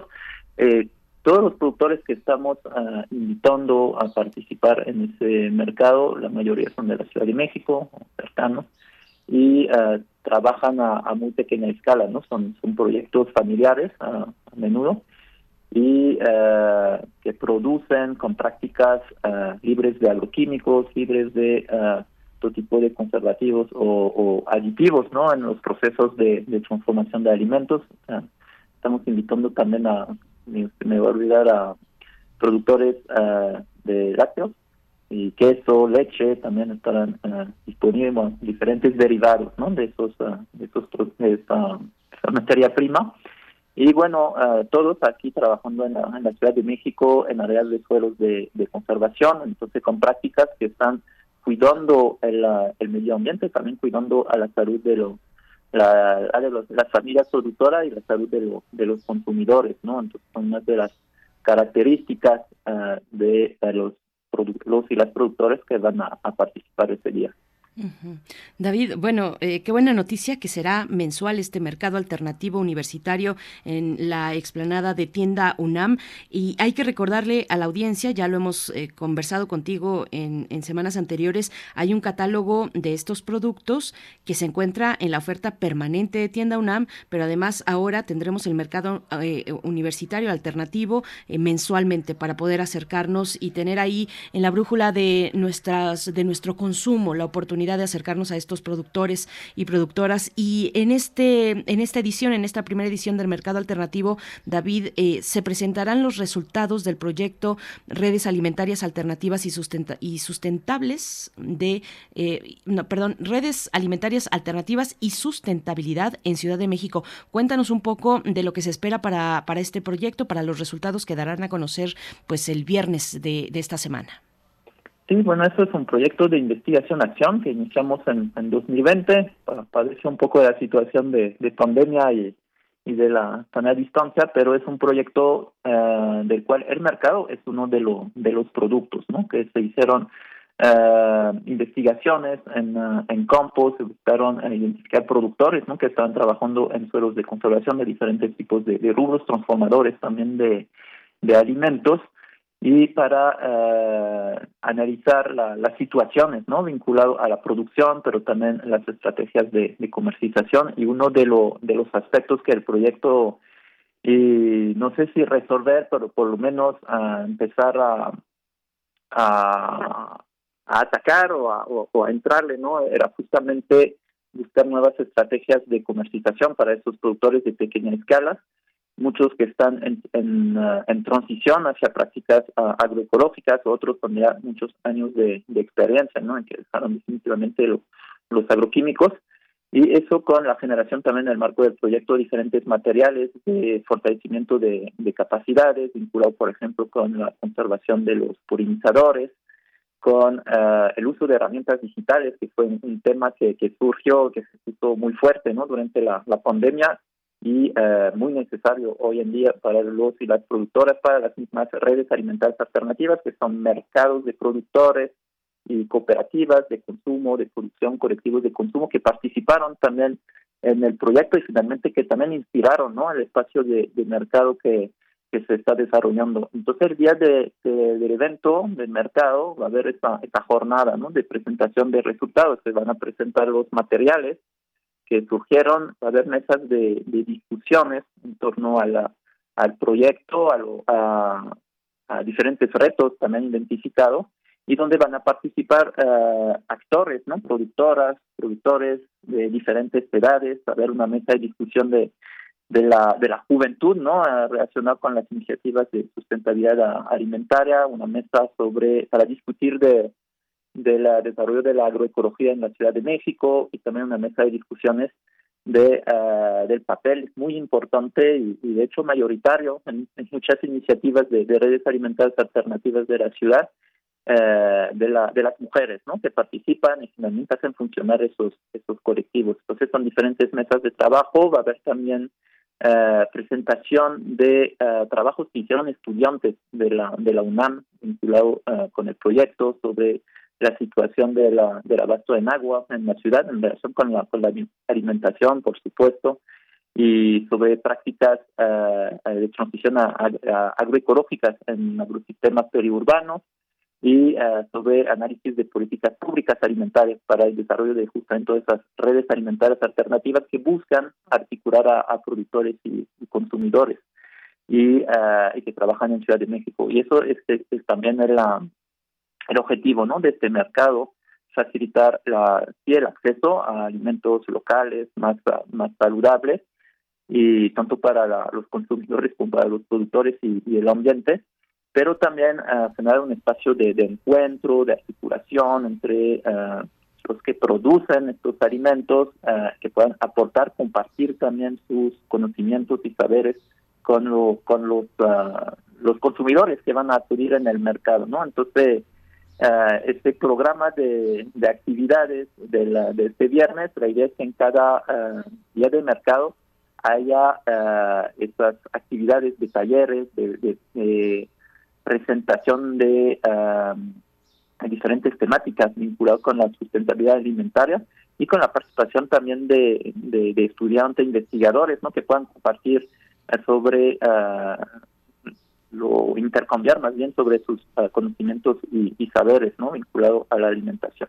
Ahí el día del mercado se me iba a olvidar este viernes, habrá también mm, posibilidad de intercambiar semillas, que es parte de la, del proyecto que estamos tratando de armar un, banco de, semillas de productos de la agrobiodiversidad, ¿no? Entonces diversos que eh, se están cultivando en diferentes eh, regiones de aquí de la alcaldías de la Ciudad de México para mostrar que hay diversidades de productos que salen de la de las parcelas y que están vinculados también con una, una cultura alimentaria, ¿no? Que queremos promover cada uno de esos um, de esos diversos uh, vegetales variedades ¿no? que se van a estar uh, expuestas y posibilidad de, de, intercambiar uh, se vinculan con la alimentación pero también con el uso medicinales o aromáticos no va a haber diferentes tipos de, semillas disponibles en, el marco del evento eso se está reproduciendo por productores que están participando en el en este proyecto, ¿no? Entonces sería, la idea es presentar en,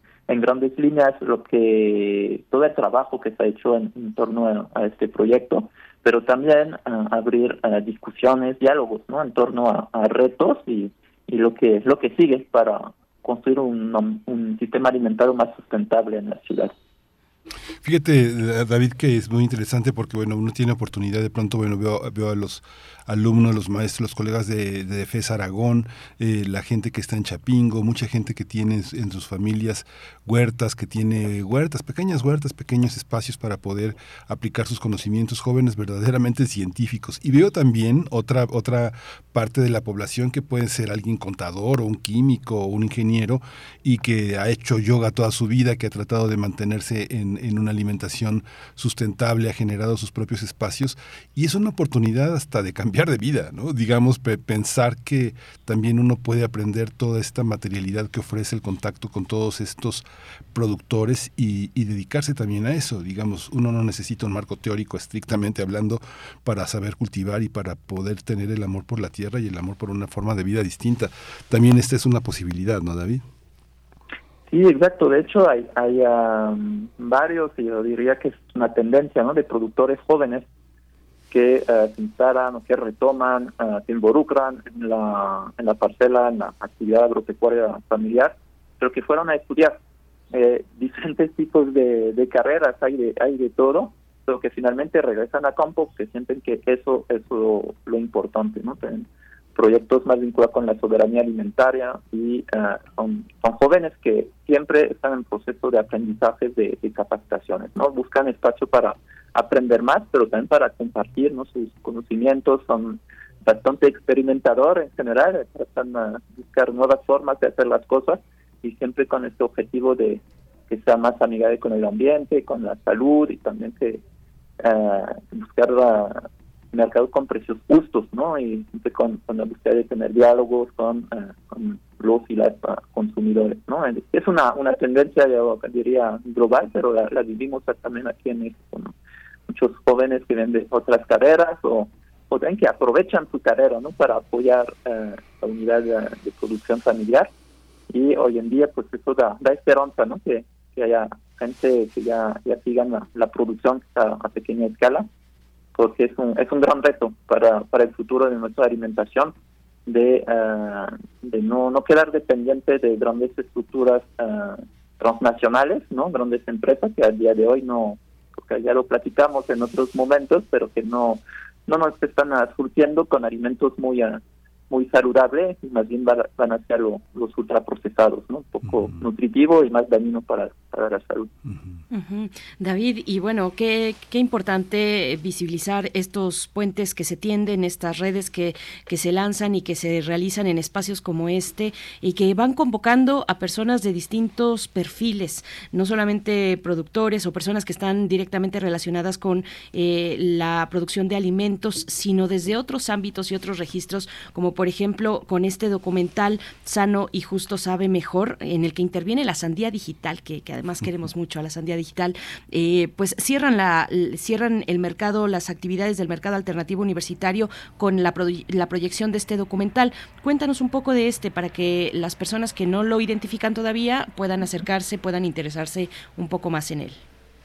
Sí, una de las actividades de este viernes es presentar este documental, que es, corto, es un corto de, de, 30 minutos, que se realizó con el apoyo de, de Digital aquí en Ciudad de México, donde de hecho varios, algunos productores, productoras que van a participar en el mercado, pues, pues participaron en el, en el video, que la idea era, era mostrar qué es la alimentación en la Ciudad de México, y de, forma general, ¿no? De cómo, cómo se abaste la, la, ciudad, pero también las alternativas que se están construyendo en las diferentes alcaldías del proyecto, ¿no? Entonces hay experiencia de Xochimilco, de Tlalpan y de Milpalta, de familias de, productores y productoras que están proponiendo alternativas a, este el sistema dominante no actuar con prácticas como les decía agroecológicas libres de agroquímicos que están trabajando todos están, están vinculados a, redes alimentarias alternativas. Hablamos también un poco de, ese tema, de, de, qué son esas, esas iniciativas.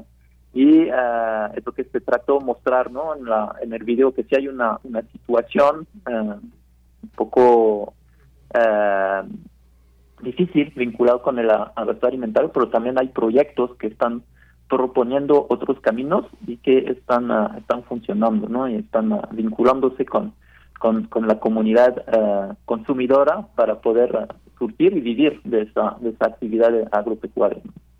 y, y, bueno, ese día van a, va a haber algunos uh, un pequeño debate después de la, de la presentación del video, que es un video que también va a circular en línea. Tenemos un, sitio internet donde estamos subiendo toda la, la información, los, documentos de la, del proyecto, no también los, los manuales, capacitaciones, que son bastante y uh, videos, también otro, otros materiales didácticos que estamos uh, que subimos generando y entre otros ese, ese video, ¿no? Que va a estar, está en YouTube, de hecho, va a estar accesible a todo el público. Todo eso será la, inauguración oficial ¿no? de del video.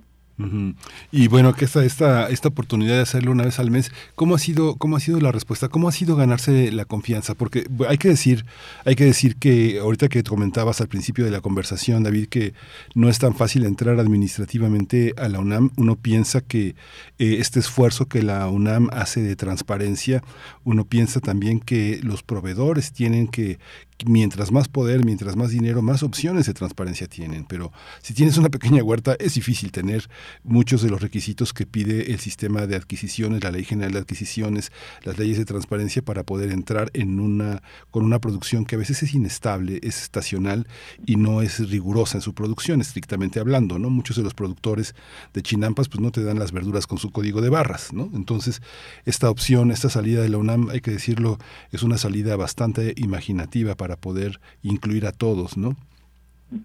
Sí, no, de hecho es un, reto poder registrar a productores también en ese mercado porque tienen que cumplir con un, procedimiento administrativo que entre otros deben poder facturar.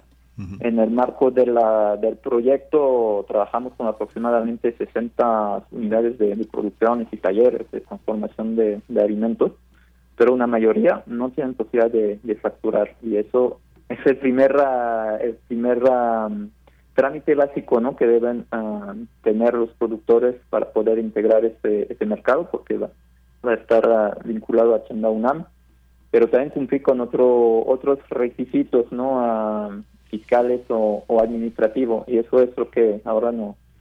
A pesar de, de tratar de acompañar a los productores, muchos no están en, en capacidades de, de hacerlo, que son muchos trámites administrativos, también el de manejar factura, mucha gente no está eh, registrada por no verlo como una, una tarea suplementaria ya a un montón de tareas que están, eh, están cumpliendo o sencillamente porque a menudo pues requiere uh, ciertos uh, conocimientos y dar seguimiento ¿no? esas cuestiones fiscales con, con Hacienda. Entonces es un proceso largo para lograr formalizar pequeñas unidades de producción, que además cuando producen materia prima, insumos uh, no transformados, no alimentarios, pues no, no pagan impuestos. pero hacer ese trámite ah, de, formalización, de tener un, estar registrado ante el Estado, tener una figura ah, jurídica, ¿no? Registrado ante el, Estado, siempre es un, gran reto para los productores de, pequeña escala, ¿no? Pero la idea es ir acompañando productores para que, que vayan uh, pudiendo formalizar ¿no? su, su registro y poder hacer crecer este, este mercado, ¿no? Con más productores que, que cumplen con esos, esos criterios que les, que comenté pero sí es un, reto importante cuando pensamos que en la UNAM podrían surgir uh, muchas de las concesiones de alimentos, cafeterías, restaurantes y también espacios, espacios de barras que, que surten alimentos en la, en la UNAM o en otros espacios institucionales, siempre requieren llegar a esa, esa formalidad ¿no? para poder uh, facturar y, estar en regla con, con el SAT y poder finalmente uh, cumplir con los requisitos mínimos para hacer proveedores de, una institución, ¿no? Ahí está, está como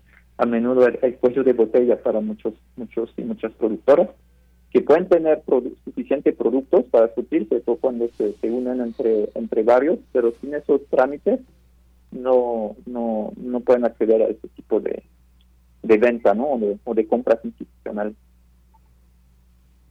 Pues muchas gracias. Sí, David Monachón, me quedaba yo viendo que nos eh, preguntan cuál es el título del documental. Sano y justo sabe mejor. Se proyecta a las 11:45. Es un documental realizado por Gustavo Aguinaga y Sandía Digital este viernes 11 de noviembre como parte de las actividades del mercado universitario alternativo en la explanada de tu tienda UNAM de 10 de la mañana a 6 de la tarde este viernes aquí en Ciudad Universitaria. Muchas gracias David Monachón por, por este esfuerzo y por traernos estas buenas noticias para la audiencia de Radio UNAM y de Primer Movimiento. David Monachón, responsable del área de consumo sustentable de la COUS de la UNAM. Gracias, David. Muchas gracias a ustedes. Hasta luego. Nos vemos en el ah, mercado universitario alternativo el próximo viernes. Muchas gracias. Ya nos dieron las nueve, Berenice. Vamos a la siguiente hora. Muchas gracias a la radio Nicolaita por acogernos, por compartir la señal y hacer esta sinergia con las eh, eh, radiodifusoras universitarias. Regresamos en un par de minutos. Síguenos en redes sociales. Encuéntranos en Facebook como Primer Movimiento y en Twitter como arroba PMovimiento. Hagamos comunidad.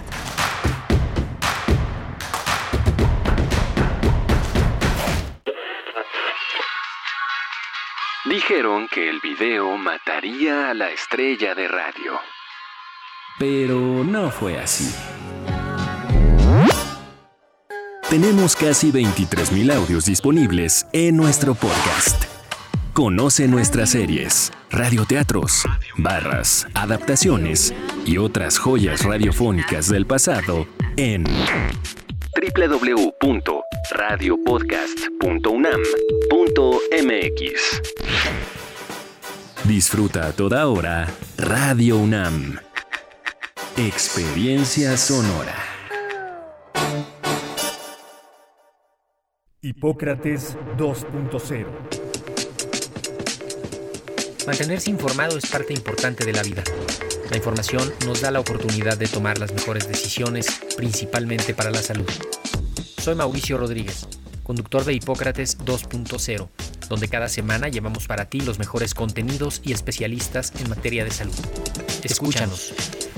Hipócrates 2.0, martes a las 18 horas, por Radio UNAM. Experiencia sonora. Hola. Hola, Julie. Hermana, te voy a hacer una pregunta. ¿Por qué es valioso que tengas tu INE aunque vivas en los Estados Unidos? Por ti, por mi familia, porque amo México. El INE es una identificación, es mi voz. Además me permite votar. Si tienes familiares o amigos que vivan en el extranjero, diles que tramiten su INE. Es gratis. Mi INE es valioso porque es mi voz en México. Hola, soy Francisco Hernández y estoy en descargacultura.unam. Disfruta. La selección de la poesía de Malva Flores. La simetría entre tus ojos recortando la neblina y ella misma, o aquel paralelo entre el vocablo azul e inmaculada transparencia, perfecto acuerdo entre memoria y ojo. El audio completo disponible en www.descargacultura.unam.mx.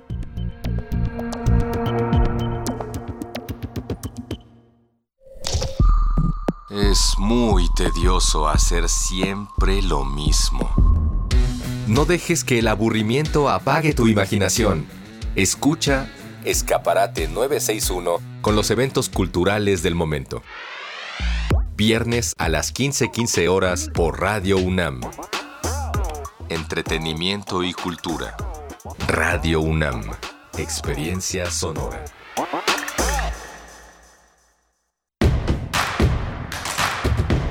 Encuentra la música de primer movimiento día a día en el Spotify de Radio UNAM y agréganos a tus favoritos.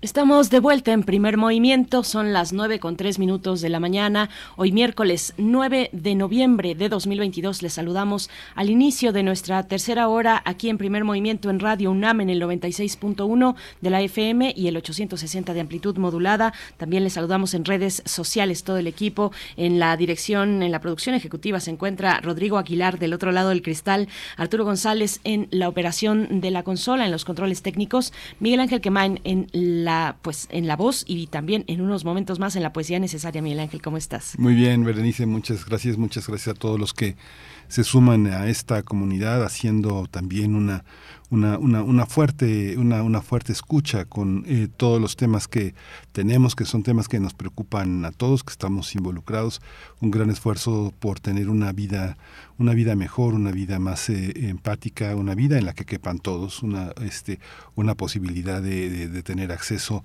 a, a, que nosotros mismos seamos eh, quienes también decidamos sobre nuestra dieta, sobre nuestra manera de nuestra manera de vivir mejor y que la universidad sea un espacio eh, que hace posible todo eso, ¿no? Es, es, algo extraordinario, formando parte o no de la universidad. La universidad, hay que decirlo, es la universidad de la nación y quienes no pertenezcan a la universidad pertenecen a ella sin saberlo. Con solo acercarse, este, se puede pertenecer a este gran proyecto de, de, de, de conocimiento y de difusión de la cultura. Por supuesto, Miguel Ángel. Y bueno, los que se acercan a redes sociales nos comentan varias cuestiones, varios temas. Interesante ponerlo por acá. Ah, bueno, ya respondimos a Armando Cruz que decía cuál es el nombre del documental del que hablan. Bueno, pues repetimos, se titula Sano y Justo Sabe Mejor.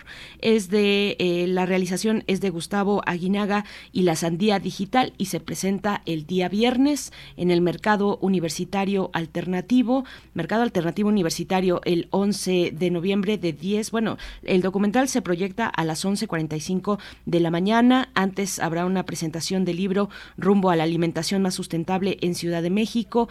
Eh, en fin, varias actividades que componen eh, este mercado alternativo universitario. Ahí está eh, la respuesta. Armando Cruz nos dice Huehuetlacatl, dos pensamientos. El etiquetado frontal debería ser además de y no en vez de.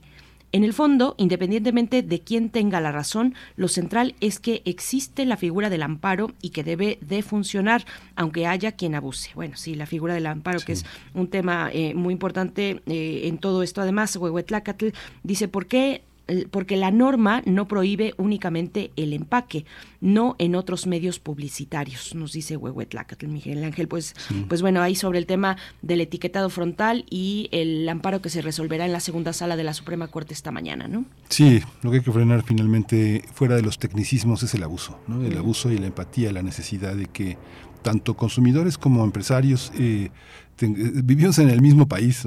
Yo creo que te, hay una, tenemos que tener empatía y yo creo que vale la pena, vale la pena cambiar el sentido de muchas de las cosas, ¿no?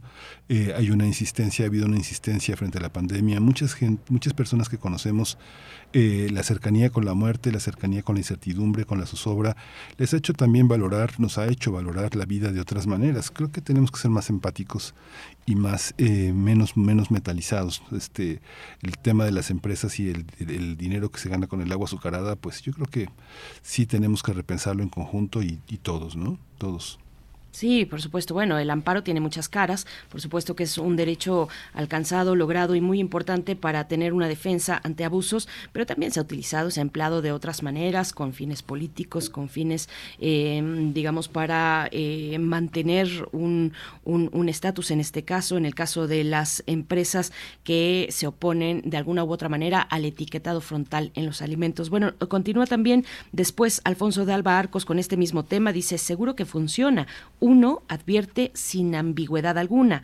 Y dos, mejores prácticas de producción y consumo. Por ejemplo, menos sodio, varios productores han apostado a reducir la sal hasta el punto de eliminar de eliminar un sello sin reducir demasiado la demanda de sus productos. Bueno, pues también ahí, eh, como nos dice Alfonso de Albarcos, está el ingenio, la capacidad de las empresas de responder a una sociedad, a una población que les ha beneficiado y que pues finalmente tenemos que llegar a un punto de acuerdo donde el bienestar, el bien común sea el que prive en todas las decisiones o en la mayoría. Nos dice Mayra Elizondo, actualmente comer sano es un total acto de resistencia Apoyemos el hashtag etiquetado claro que sí y todas las acciones que ayuden y tener una alimentación sana, económica y sustentable para todos. Bueno, pues eh, varios, varias cuestiones ahí, por supuesto que nos mueve muchísimo eh, la cuestión de la alimentación, de eh, las mejores prácticas alimentarias en nuestro país,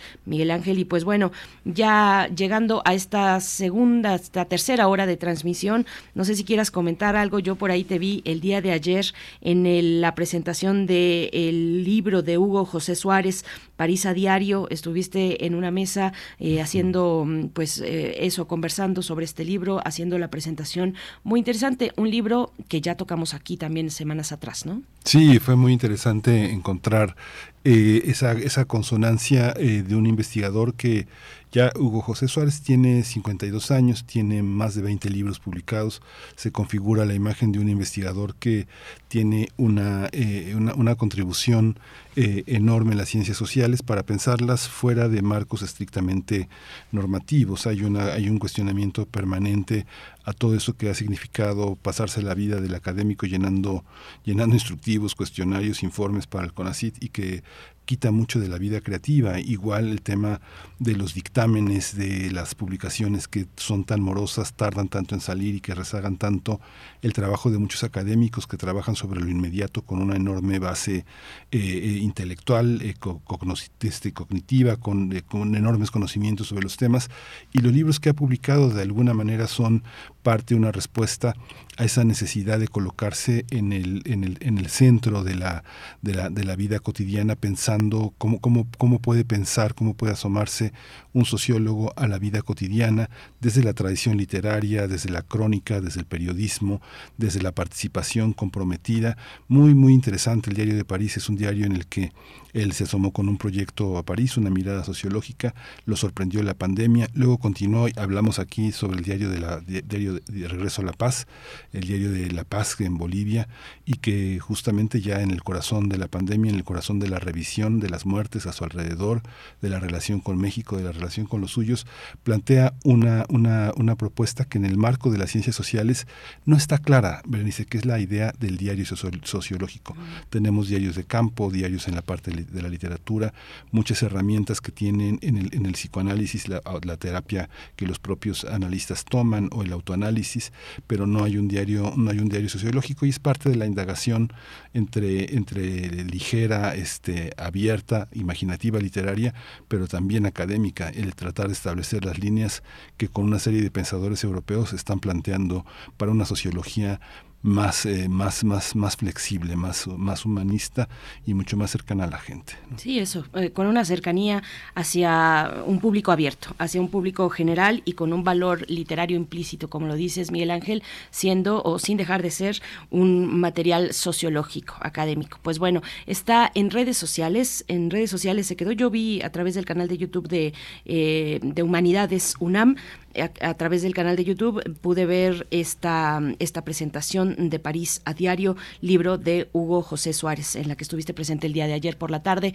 Pues bueno, está la recomendación, la referencia para que puedan acercarse y nosotros tendremos poesía necesaria en unos momentos y la mesa del día para hablar del coloquio del Día Nacional del Libro, un coloquio que se titula Hablar Nuevas Regiones, antiguos saberes, oralidades presentes y transmedialidad en lenguas indígenas. Vamos a conversar con Luis Manuel Hernández Amador, quien es jefe del Departamento de Revistas Académicas en la Subdirección de Revistas Académicas y Publicaciones Digitales de la Dirección General de Publicaciones y Fomento Editorial de la UNAM. Así es que, bueno, pues bien interesante la mesa del día. Miguel Ángel, nos vamos con la poesía. Vamos. Es hora de poesía necesaria. Hoy la poesía necesaria está dedicada a esta gran poeta, Dolores Castro. Ya no está entre nosotros, pero este nocturno, en este, en este mes, eh, en este mes de sobriedad, nos eh, obliga otra vez a revisitar a esta gran poeta. Voy a acompañarla con Ana Vidovic, una, una guitarrista que interpreta Asturias de Isaac Albeniz con una guitarra clásica de Jim Redgate. Dolores Castro, nocturno. Aquí voy en el río, desconocida, larga, y cabeceo en el viento como el toro, que en éxtasis levanta la llama de sus ojos, brillantes por la sed de oscuras aguas, y me hundo en la noche como en el conocido pecho de mi madre, húmedo y sin palabras. Muerdo el fruto del día y en el silencio voy como la rama enamorada y muda que danza. Ahí van mis sentidos prendidos en el vientre de la noche como siete cabritas palpitantes y fijas. Sola me quedo junto al que se oculta hollando a sus criaturas entre las ramas flotando van estrellas como frutillas duras. Bajo este cielo, ay, todas las cosas van hablando entre dientes, solas y presurosas. Bajo este cielo, ay, me voy rendida como la hierba hollada, y queriendo cantar y sin hallar palabras.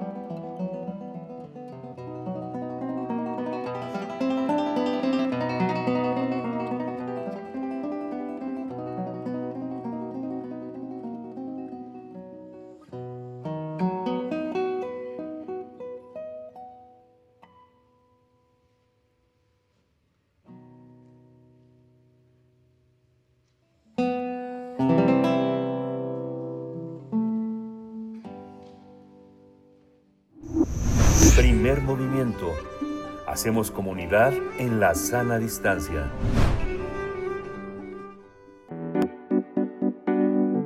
La mesa del día.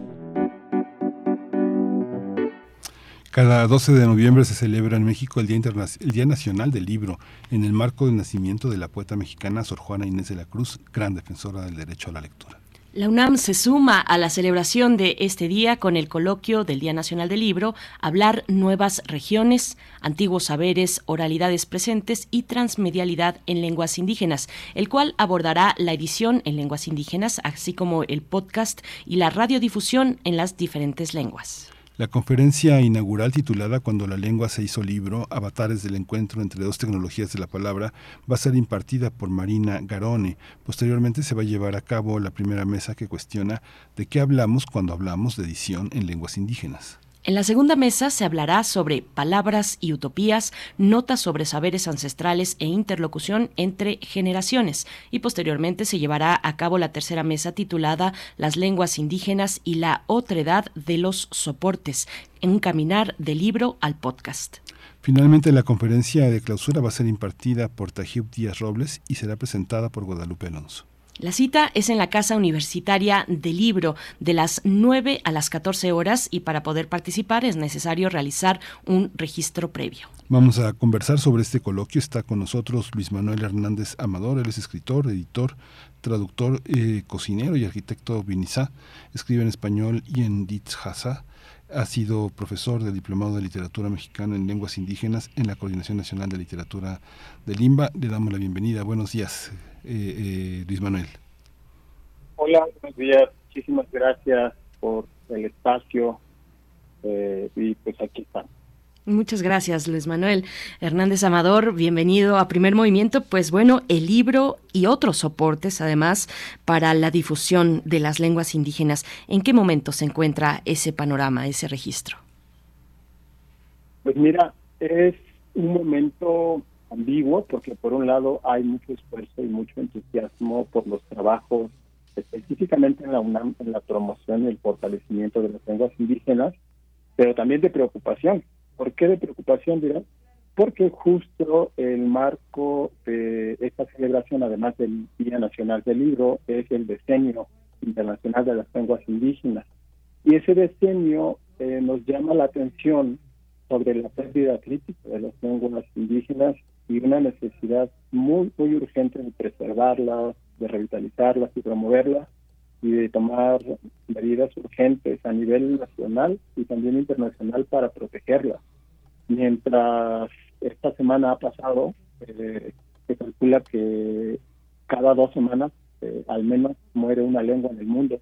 Esa es una preocupación que nos debe tocar a todos y desde esta perspectiva y en este panorama también seguimos trabajando en la UNAM a través de la Dirección General de Publicaciones y Comento Editorial para que esto no suceda o para detenerlo eh, de la manera mejor posible trabajando en equipo y convocando justamente a las comunidades, a sus hablantes, a los profesionales que saben de estas cosas. El coloquio trata todas estas preocupaciones en el formato de conversación. Por eso organizamos las citas que ustedes ya adelantaron y las conferencias. Eh, prácticamente es un, formato de, jornada completa eh, basado en la conversación sobre estos temas. Generalmente se invita a quienes están trabajando ya sobre los temas y van a desarrollarlos, exponerlos y someterlos a la crítica a un coloquio o un encuentro. ¿Cómo es el estado de la, de la cuestión en ese, en ese terreno? ¿Cómo, cómo se ha enfrentado el tema de la edición y de las y de las lenguas indígenas eh, por parte de las instituciones de educación superior y de las y de los editores independientes. Mira, en la Dirección General de Publicaciones y en la UNAM en general hay una preocupación permanente. No nació con el decenio y no nació eh, de manera reciente. Durante muchos años la UNAM ha trabajado eh, haciendo libros, eh, fomentando la discusión, creando políticas que incluyan y que consideren la incorporación de lenguas indígenas, haciendo libros, materiales. Como saben ustedes, eh, hay también memoria que la UNAM crea que tiene que ver con lenguas indígenas, lo, hace el PUIC también a través de sus publicaciones. y ahora la Dirección General de Publicaciones justamente por eso organiza este coloquio y sigue fortaleciendo su oferta editorial con libros en lenguas indígenas. Este año eh, publican, publicamos al menos eh, tres o cuatro libros de la colección El ala del tigre que incorporan a escritores y escritoras en lenguas indígenas. Este año también el coloquio tiene que ver con esto y el próximo año se va a publicar un volumen para que reúne ensayos sobre prácticas de revitalización de lenguas indígenas con eh, profesionales que también son hablantes de las comunidades. Eso en lo que nos toca en la Dirección General de Publicaciones. La UNAM, como saben, es un horizonte inmenso y diversas instancias pues hacen sus propias políticas para fortalecerla. Claro, eh, Luis Manuel, y bueno, hablando de otros soportes, además del, libro impreso, del libro físico, eh, ¿qué hay que, explorar al respecto? Por supuesto, mucho, pero hay un avance, por ejemplo, pienso en la radiodifusión, que ha concentrado, eh, pues, eh, con muchos esfuerzos, con muchos esfuerzos a una cantidad importante de radiodifusoras en lenguas indígenas, comunitarias e indígenas, que, que, precisamente hacen el trabajo de difusión, de, de difusión, de cercanía en las comunidades, en sus propias lenguas. Pues cuéntanos de, esos otros soportes, de cuáles son los desafíos eh, para la radiodifusión y también para soportes otros como el podcast, que puede navegar pues a cualquier parte del mundo mm, diferente o distinto a los alcances de la radiodifusión, por ejemplo. Eso es muy importante, eso que comentan ustedes, porque eh, si bien hablamos en este país en español, pues este país es muchos países, es muchas naciones, hay 68 lenguas indígenas y tanto a nivel institucional como a nivel eh, comunitario, las radios son un elemento fundamental para continuar eh, difundiendo y compartiendo la palabra. Esta es una de las preocupaciones también del coloquio, porque si bien la literatura en lenguas indígenas se escribe, también se editorializa no solo en libros, sino más allá del libro en forma de radio, en forma de podcast, en forma de contenidos audiovisuales, en forma de otros eh, proyectos editoriales eh, que tienen que ver con los soportes interoperativos, con los dispositivos, con las aplicaciones. Y justamente hay eh, un par de proyectos de los que nos van a hablar, en este caso, eh, Juan Mario Pérez, que él es editor en el, en el programa eh, universitario de interculturalidad de la UNAM, que también es trabaja radio. Nos, va a compartir eh, cómo es eh, editorializar la lengua indígena desde la radio y desde el libro, digamos, cómo se tienden esos puentes. Nos va a, compartir también parte de lo que significa esa memoria auditiva y sonora y cómo se hacen los registros narrativos. Berenice Granados, que dirige el en la mes Morelia, el centro que se llama LANO, que es el Laboratorio Nacional de Materiales Orales, eh, nos va a platicar también la GEO en su conferencia cómo se hace ese proyecto de colaboración también de manera lejana, ¿no? Desde las plataformas digitales. Hay varias eh, aristas que van a tocar el punto de la oralidad y de la palabra, desde el radio, desde las plataformas, desde los registros y desde las diferentes mesas vamos a hablar eh, sobre todo de la conversación que implica las lenguas indígenas, la ética de la escucha, la ética del acompañamiento, que tienen que ver con medios como el radio, el podcast, los medios audiovisuales. Por eso, por eso el término transmedialidad, porque también nos han preguntado este, en concepto qué significa eso. Pues es muchas cosas, ¿no? Es pasar de un medio a otro, permitir que la palabra también atraviese esos puentes a través de la tecnología y de los dispositivos.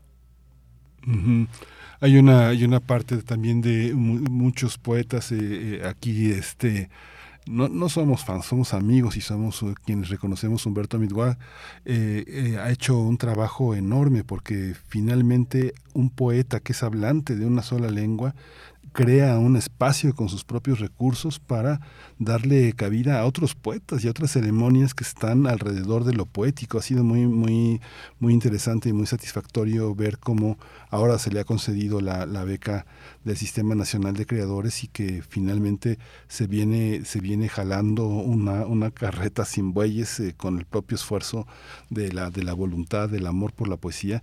¿Cómo se da esta, esta parte? Es muy impresionante ver el trabajo de Hubert porque eh, generalmente los hablantes eh, se ensimisman en su propia lengua y son a veces bastante difícil de escuchar a los otros hablantes, sus traducciones y sus inmersiones en su propia cultura. ¿Cómo, cómo estamos ahí? Eh, fíjate que ahora que mencionas a Uber, Uber justamente forma parte de los autores de estos ensayos del libro que estamos preparando, de revitalización de las lenguas. Uber acaba de ganar el premio Príncipe Claus por su labor eh, enorme en defensa de la lengua meca y de las lenguas indígenas de la región. Como sabes, él trabaja en la montaña de Guerrero y sabiendo las circunstancias tan adversas en las que están trabajando en esta zona, pues él continúa con el proyecto Gusanos de la Memoria, que además no solo ha difundido la lengua meta, sino diferentes lenguas, y ha compartido proyectos que tienen que ver con la editorialización de las lenguas indígenas en los libros que han publicado, en las convocatorias que han sacado. Eh, aquí eh, vale la pena eh, mencionar que no están todos los que son y no son todos los que están. ¿Qué más quisiera la UNAM que invitar a todos aquellos que están haciendo algo en lenguas indígenas que vale la pena porque son muchas, muchas personas las que están contribuyendo a estos esfuerzos, pero solo tenemos un día para hacer la jornada y al menos en el libro que viene, eh, Uber va a participar. Ah, también en este proyecto también colabora Salvador Jaramillo. Salvador Jaramillo es un eh, colaborador de Gusanos de la Memoria y él va a estar moderando una de las mesas. Eh, como sabes, él tiene gran experiencia en trabajar tipografía, ilustración, proyectos editoriales y también nos acompaña en esa jornada. Hay que recomendar a la audiencia, una vez más, lo hemos hecho aquí, como dice Miguel Ángel, eh, somos lectores de, de Uber, Matiugua, hay que recomendar que eh, sigan, que visiten el sitio electrónico de Gusanos de la Memoria, van a encontrar material muy valioso eh, y una postura política, además implícita, muy poderosa en el conjunto de personas que realizan esos materiales en Gusanos de la Memoria. Y bueno, quiero preguntarte también, Luis Manuel, sobre, bueno, van a abordar el horizonte de los saberes ancestrales pero también es importante e interesante eh, pues explorar cuáles son los nuevos intereses de los jóvenes y las jóvenes escritoras en lengua indígena, dónde está ese registro de los horizontes que tienen los jóvenes escritores de lengua indígena en este, en este país, eh, cómo lo ves, cuáles son los puntos que tú puedes detectar que están eh, al centro tal vez, es una gran diversidad por supuesto, tan diversa como sus, sus propias lenguas y sus propias experiencias además, pero cómo puede darnos, digamos, algunos elementos de esos horizontes nuevos de las lenguas indígenas escritas eh, por, por, los jóvenes expositores. En esa mesa 2 de la que habla, palabras propias, otras sobre, sobre esa ancestrales de interlocución entre generaciones, eh, solemos olvidar a veces en los proyectos editoriales, eh, tanto editoriales en términos sonoros, bibliográficos, etcétera, que también la lengua atraviesa generaciones, ¿no? es importante recoger lo que están conversando los abuelos con los jóvenes. Es importante preguntar y consultar a quienes saben desde antes muchas cosas, inclusive antes de la eh, invención, entre comillas, de lo que llamamos ciencia moderna. ¿no? Muchas de las, eh, muchos de los conocimientos que los antiguos eh, pobladores de este continente y de este país que ahora de alguna manera moderna llamamos México, pues ya tenían un gran conocimiento de, la astronomía, de la ciencia, de la botánica, y lo que hizo el siglo XX fue condensarlo en otras materias. Esas conversaciones también es importante recogerlas, porque por lo general hay una ha habido una visión paternalista sobre las comunidades y las lenguas indígenas. Y ha habido alguien realmente preocupado por lo que pasa en el mundo, por la destrucción, por el saqueo, por eh, la falacia que implica todo esto que el capitalismo ha impuesto. Quienes se han preocupado desde siempre, no ahora, son las comunidades indígenas. Y las comunidades indígenas, en, en términos ancestrales, están ligadas con la defensa del territorio, la importancia de los saberes y el respeto a, a los abuelos, con el respeto por la naturaleza, con la belleza de lo sencillo. Todo eso que hemos ido perdiendo, todavía tenemos esperanza que lo podemos encontrar en las comunidades indígenas, en el conocimiento de las comunidades. Pero justo para que eso siga disfrutándose por todos, es importante hacer esfuerzos porque las lenguas indígenas se sigan hablando decía una poeta eh, que las lenguas indígenas no necesitan defensores, sino hablantes. Y este coloquio es uno de los intentos justo para continuar haciendo de esta práctica un goce hacia el futuro, porque las comunidades indígenas y las lenguas indígenas pues nos regalan muchas cosas que eh, no hemos apreciado en su justa medida y que poco a poco vamos comprendiendo. ¿no? Eh, Aguilar también contaba una anécdota ¿por qué hablar una lengua hegemónica, hablar inglés, hablar francés, hablar alemán, no nos produce vergüenza y hasta uno eh, eh, exhibe cuando está aprendiendo una lengua así, pero hablar una lengua indígena, eh, o para dejar de hablar una lengua indígena, solo hace falta una cosa, ¿no? El racismo que está presente en nuestra vida cotidiana. Entonces, también es importante comprender que el prestigio que nos dan estas lenguas es fundamental también para comprender todo su peso histórico y toda su importancia, ¿no? Sí, vemos ahora, por ejemplo, en la ENAL ya se cumplieron 13 años en la enseñanza del náhuatl y pues, tengo el gusto de tener las dos publicaciones, los dos cuadernos de trabajo. El primero de ellos tiene su sede, su, su, su, su, su DVD con, las, eh, con toda la sonoridad y con toda la inclusión. Y uno ve eh, realmente cómo una lengua como el náhuatl puede instaurarse de una manera académica tan solvente. ¿no? Digo, ahí está Erika Karina Jiménez, José Ricardo Choreño, José Leonardo Bonilla. Hay mucha gente, este, pues, la profesora Eusebia Martínez, mucha, mucha gente que eh, pone en crisis, en, discusión una lengua que tiene tantas modalidades y que tiene, que tiene la misma solvencia académica que la enseñanza del francés o del alemán. Es algo, es algo que se aspira, es el primer paso para la enseñanza de otra serie de lenguas en las que los propios hablantes a veces se resisten a sistematizar los conocimientos. Yo platico con mucha gente que está, tiene sus negocios de birria, jardineros que hablan otomí y que les digo, ¿cómo aprenden? Me dicen, no, pues que no hay cómo ¿no? No, hay un manual, digo, pero no hay, no hay un manual de verdad, un diccionario, no, no hay. Hay una resistencia también, pero cuando uno ve los esfuerzos de una universidad como la nuestra, uno se da cuenta de que sí se puede, ¿no? Sí se puede. Fíjate que la UNAM en ese sentido es, una maravilla, porque no solo es un espacio de conocimiento, sino es un espacio de diversidad, ¿no? A diferencia de otros espacios de, la, de las políticas públicas, la UNAM eh, convoca y, en la UNAM convergen también de todo el país y de todo el mundo personas que comparten la vida cotidiana, ¿no? estudiando, trabajando, conviviendo, conversando. Eh, y la UNAM en ese sentido también es como un pequeño mapa de la diversidad que nuestro país se presenta. Y fíjate que lo que decías ahorita que tiene que ver con la cultura libresta de ciertas eh, tradiciones eh, o, la lengua indígena, tradiciones de comunidades indígenas, Todavía hay gente que sigue pensando que los pueblos indígenas conocieron los libros con la llegada de, la conquista o de la evangelización. Pero pues antes de eso, antes en el México prehispánico, al menos ya había una gran cultura libresca. Obviamente los libros no eran como los conocemos ahora, ¿no?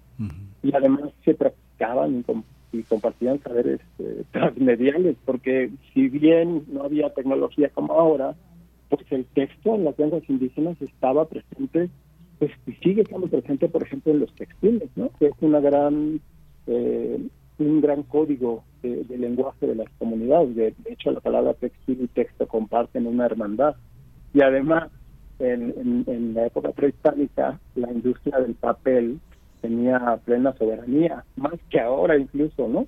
Había una gran pujanza de, del trabajo en los pigmentos, en los instrumentos de escritura, había narraciones ilustradas, había agendas, publicaban almanaques, bitácoras del sueño, restos, registros botánicos, recetarios, documentos pedagógicos, también, ¿no?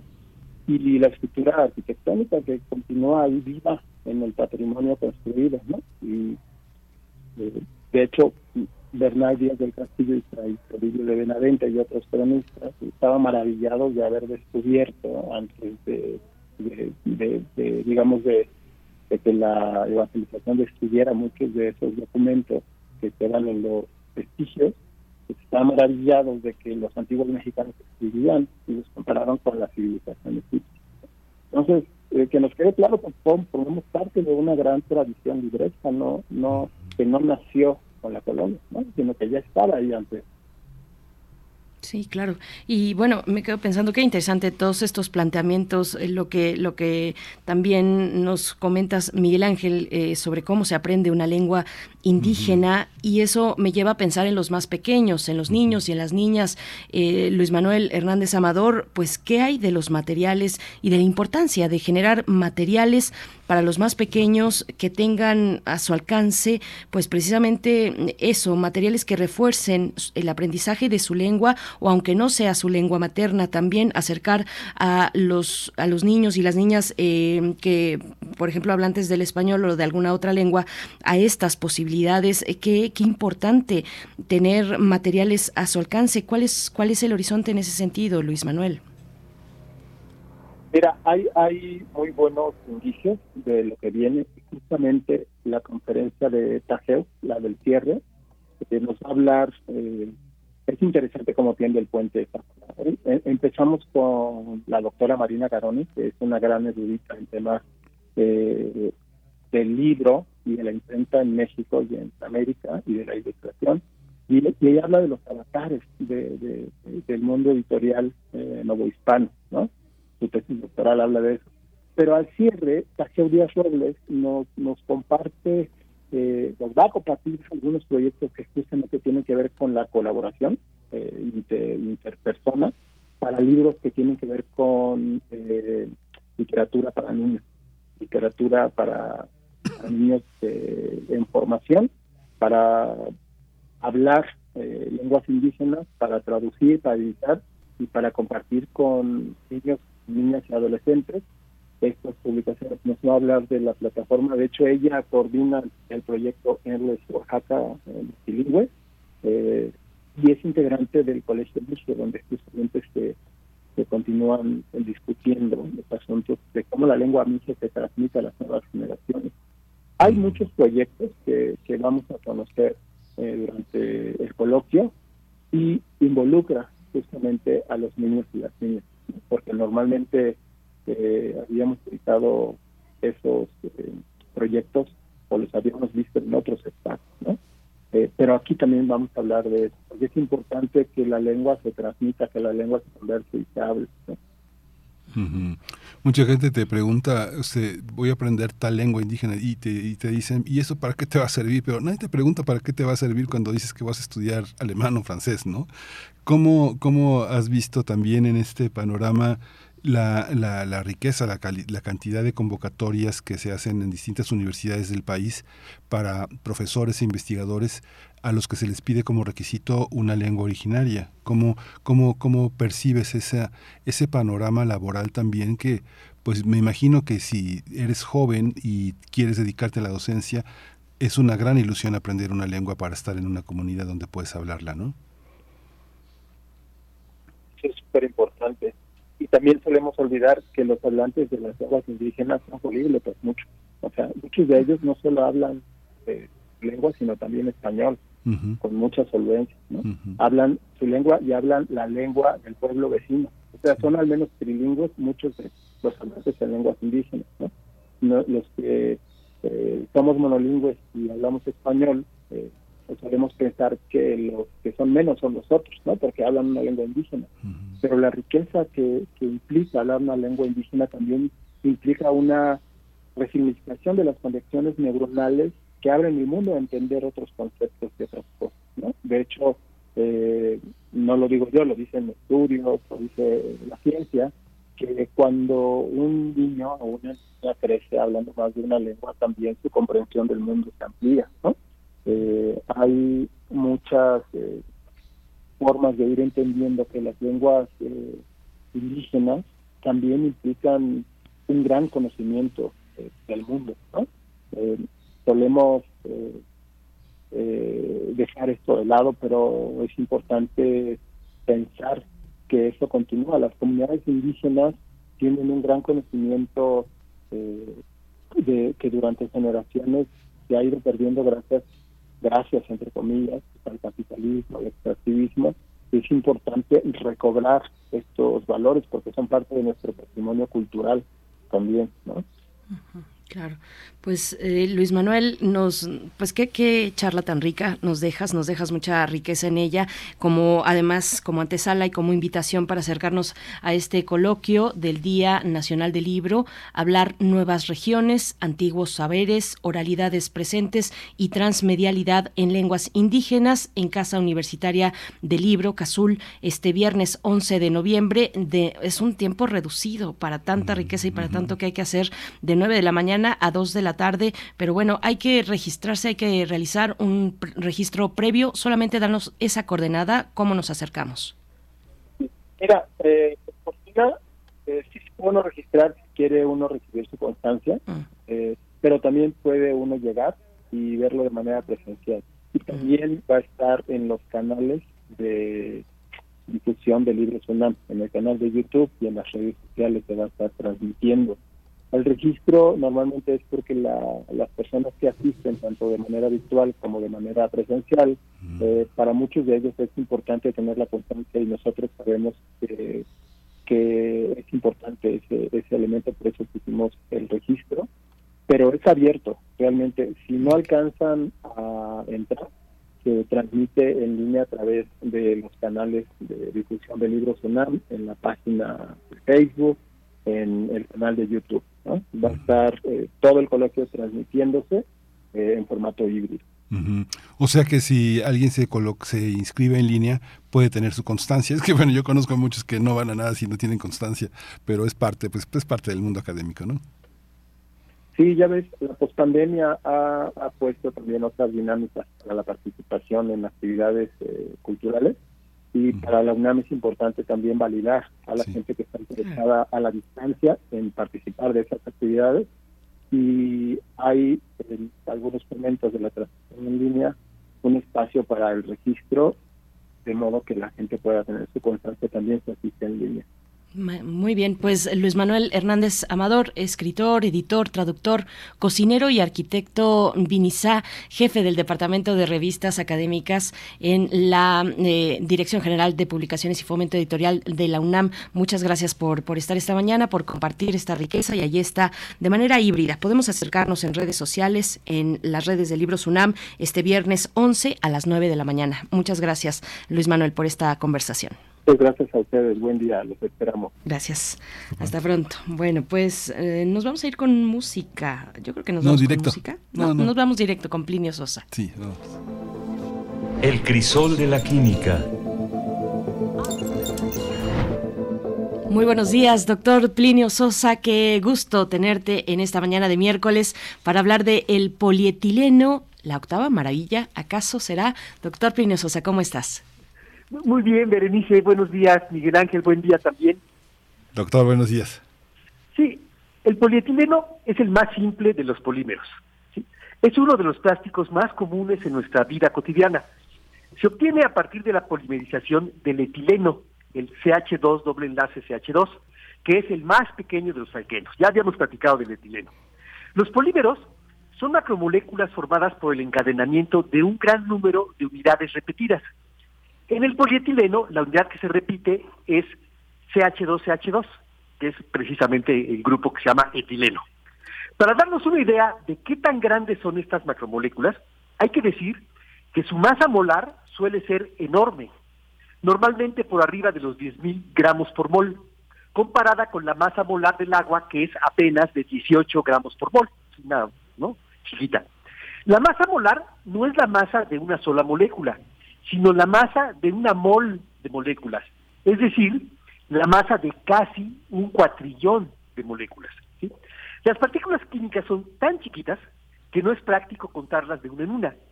Es mejor contarlas de cuatrillón en cuatrillón, o de manera más precisa, de mol en mol. La mol es una unidad relacionada con el número 0.6 cuatrillones, y es un número enorme, porque un cuatrillón es un millón multiplicado por un millón y el resultado por otro millón y lo que se obtiene multiplicado una vez más por otro millón. O sea, un millón por un millón por un millón por un millón, cuatro veces. hay que hacer esas multiplicaciones, ¿no? Entonces, imagínense qué tan pequeñitas han de ser las partículas químicas para que en un medio caballito de tequila quepan un cuatrillón de moléculas de agua, ¿no? Por eso no las veíamos y por eso no sabíamos que, existían. Bueno, cuando nosotros, los Homo sapiens, aparecimos, los polímeros ya existían. Y pronto aprendimos a aprovecharlos en nuestro beneficio. La madera, las fibras vegetales, el cuero, los tendones animales, la lana, la seda, la celulosa, etcétera. Aunque esos polímeros naturales fueron empleados profusamente a lo largo de nuestra historia, tardamos mucho en saber qué eran y cómo eran, y tardamos otro poquito más en aprender a sintetizar nuestros propios polímeros. Lo primero que hicimos fue transformar mediante alguna reacción química polímeros que ya existían. La vulcanización del caucho en 1839, la obtención de la nitrocelulosa en 1846, la modificación de la celulosa para producir rayón eh, en 1884, son los tres grandes ejemplos. El primer polímero totalmente sintético fue la baquelita. Lo creó el químico belga Leo Henrik Beckland en 1907. La bacrina se obtiene haciendo reaccionar fenol con formaldehído. En los años siguientes se crearon otros polímeros importantes, por ejemplo, el poliestireno en 1911 o el, el policloruro de vinilo, que es el famoso PVC en 1912. A pesar de que los químicos de aquella época ya podían fabricar polímeros artificiales, ellos mismos no entendían cabalmente la verdadera naturaleza de los polímeros. Pensaban que eran mezclas de varias sustancias, algo así como agregados o micelas. ¿sí? Fue el químico alemán Hermann Staudinger, en 1926, quien propuso que se trataba de largas cadenas de unidades pequeñas unidas por enlaces covalentes. Las fórmulas estructurales del poliestireno y del polioximetileno que propuso Staudinger en aquella época siguen siendo las correctas en la actualidad. En 1953, Staudinger recibió el Premio Nobel de Química precisamente por su trabajo. A partir de la explicación de Solinger, pronto se crearon nuevos polímeros orgullosamente humanos, poliésteres, poliamidas, el neopreno, etcétera. Bueno, el polietileno había sido sintetizado por primera vez por el químico alemán Hans von Beckmann en 1898, pero se volvió interesante desde el punto de vista comercial gracias a los catalizadores de Ziegler-Natta que desarrollaron en los años 50 del siglo pasado el alemán Karl Ziegler y el italiano Giulio Por esta aportación fueron galardonados con el Premio Nobel de Química en 1963. Bueno, el polietileno tiene una infinidad de usos. Bolsas y envases de todo tipo para toda clase de materiales, cosméticos, para cosméticos, para alimentos, para medicamentos, para pinturas, para aceites, para todo. ¿sí? Tuberías, para gas, para telefonía, para agua potable, para minería, para drenaje, etcétera. Todo tipo de objetos, juguetes, biberones, etcétera, etcétera, etcétera. ¿sí? Eh, bueno, una reflexión, ¿no? Si bien no sería equivocado calificar al polietileno, ¿no? Por todas estas gracias que tiene, como la octava maravilla del mundo, hoy por hoy, debido a su estabilidad y su ubicuidad, tampoco sería del todo erróneo calificarlo no como el octavo, sino como uno de los primeros riesgos para la humanidad por tratarse de uno de los contaminantes más abundantes del planeta. Ahí está. Qué, pues, interesante. Sí, Miguel Ángel, sí, yo también me quedaba pensando en eso, dije, bueno, va a llegar al momento en el que pues viene la crítica necesariamente, doctor Plinio Sosa, con este material, el polietileno, eh, la octava maravilla, bueno, pues ahí está eh, la respuesta a esa duda. Como siempre agradecemos esta participación, querido Plinio Sosa, un saludo a tus alumnos en la Facultad de Química, a toda la comunidad de químicos que nos escuchan y, y a ti, por supuesto, nos encontramos la próxima semana. Nos encontramos la próxima semana. Muchísimas gracias. Pues qué de, qué, de, qué, qué de cosas, qué de actividades hay que seguir. El tema de las, eh, eh, el tema del encuentro del libro eh, en, en, el centro, el, la casa universitaria del libro va a ser muy interesante. Yo creo que nos va a dejar muchísima tarea. No podemos estar en todo, desgraciadamente, pero sí podemos estar en todo después, algunas cosas después de que pasan. Tú eres una, una, una como se si vais, una mezcla de He-Man y Artemio del Valle Arispe, porque ves muchísimas cosas, Berenice. Uh -huh. Pero es este, hay una gran, gran oferta de actividades en línea. Seguimos en línea viendo muchas cosas, muchas actividades que no dejamos ir, que no las, que no, no están en la discusión en, en nuestros programas diariamente, pero que las mencionamos y se las sugerimos, ¿no? Así es, Miguel Ángel. Solo un comentario muy lindo de la audiencia, dice Ausencio Cayetano, toda una cultura libresca y de libro manuscrito entre los pueblos mesoamericanos, milenaria, nos dice eh, Ausencio Cayetano. Muchas gracias por a todos los que están, eh, que, que, siguen con sus comentarios en redes sociales. Xochitl Larillano también dice buenos días, felicidades por esta plática si te, eh, si, de lenguas indígenas. Yo he tratado de conectar con el profesor Natalio Hernández mm. de la UNAM para aprender náhuatl por Zoom, pero no lo he logrado, nos dice Xochitl.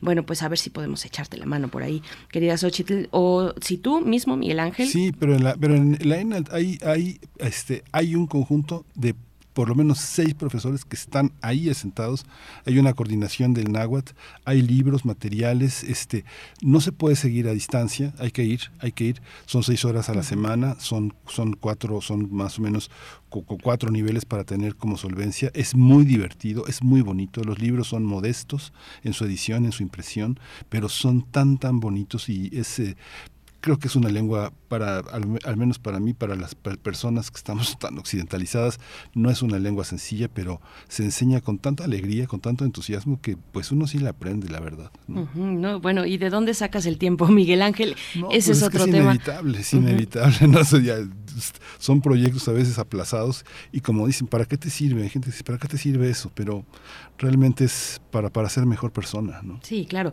Preguntaba de dónde sacas tú específicamente el tiempo porque tú eh, estás estudiando náhuatl. Entonces, bueno, pues ahí, ahí tenemos, con esto nos vamos a despedir. Eh, Xochitl Arellano, pues está en California, a ver si le buscamos por ahí.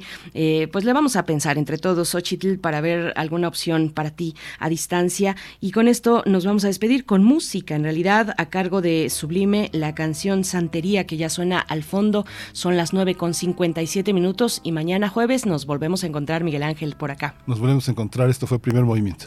El mundo desde la universidad. I don't practice.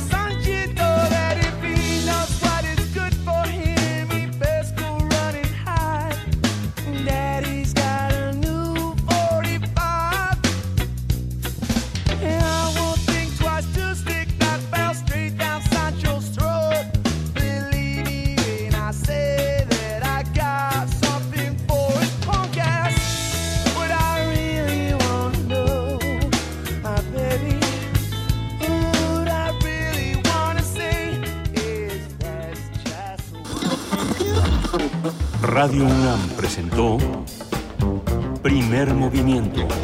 El mundo desde la universidad.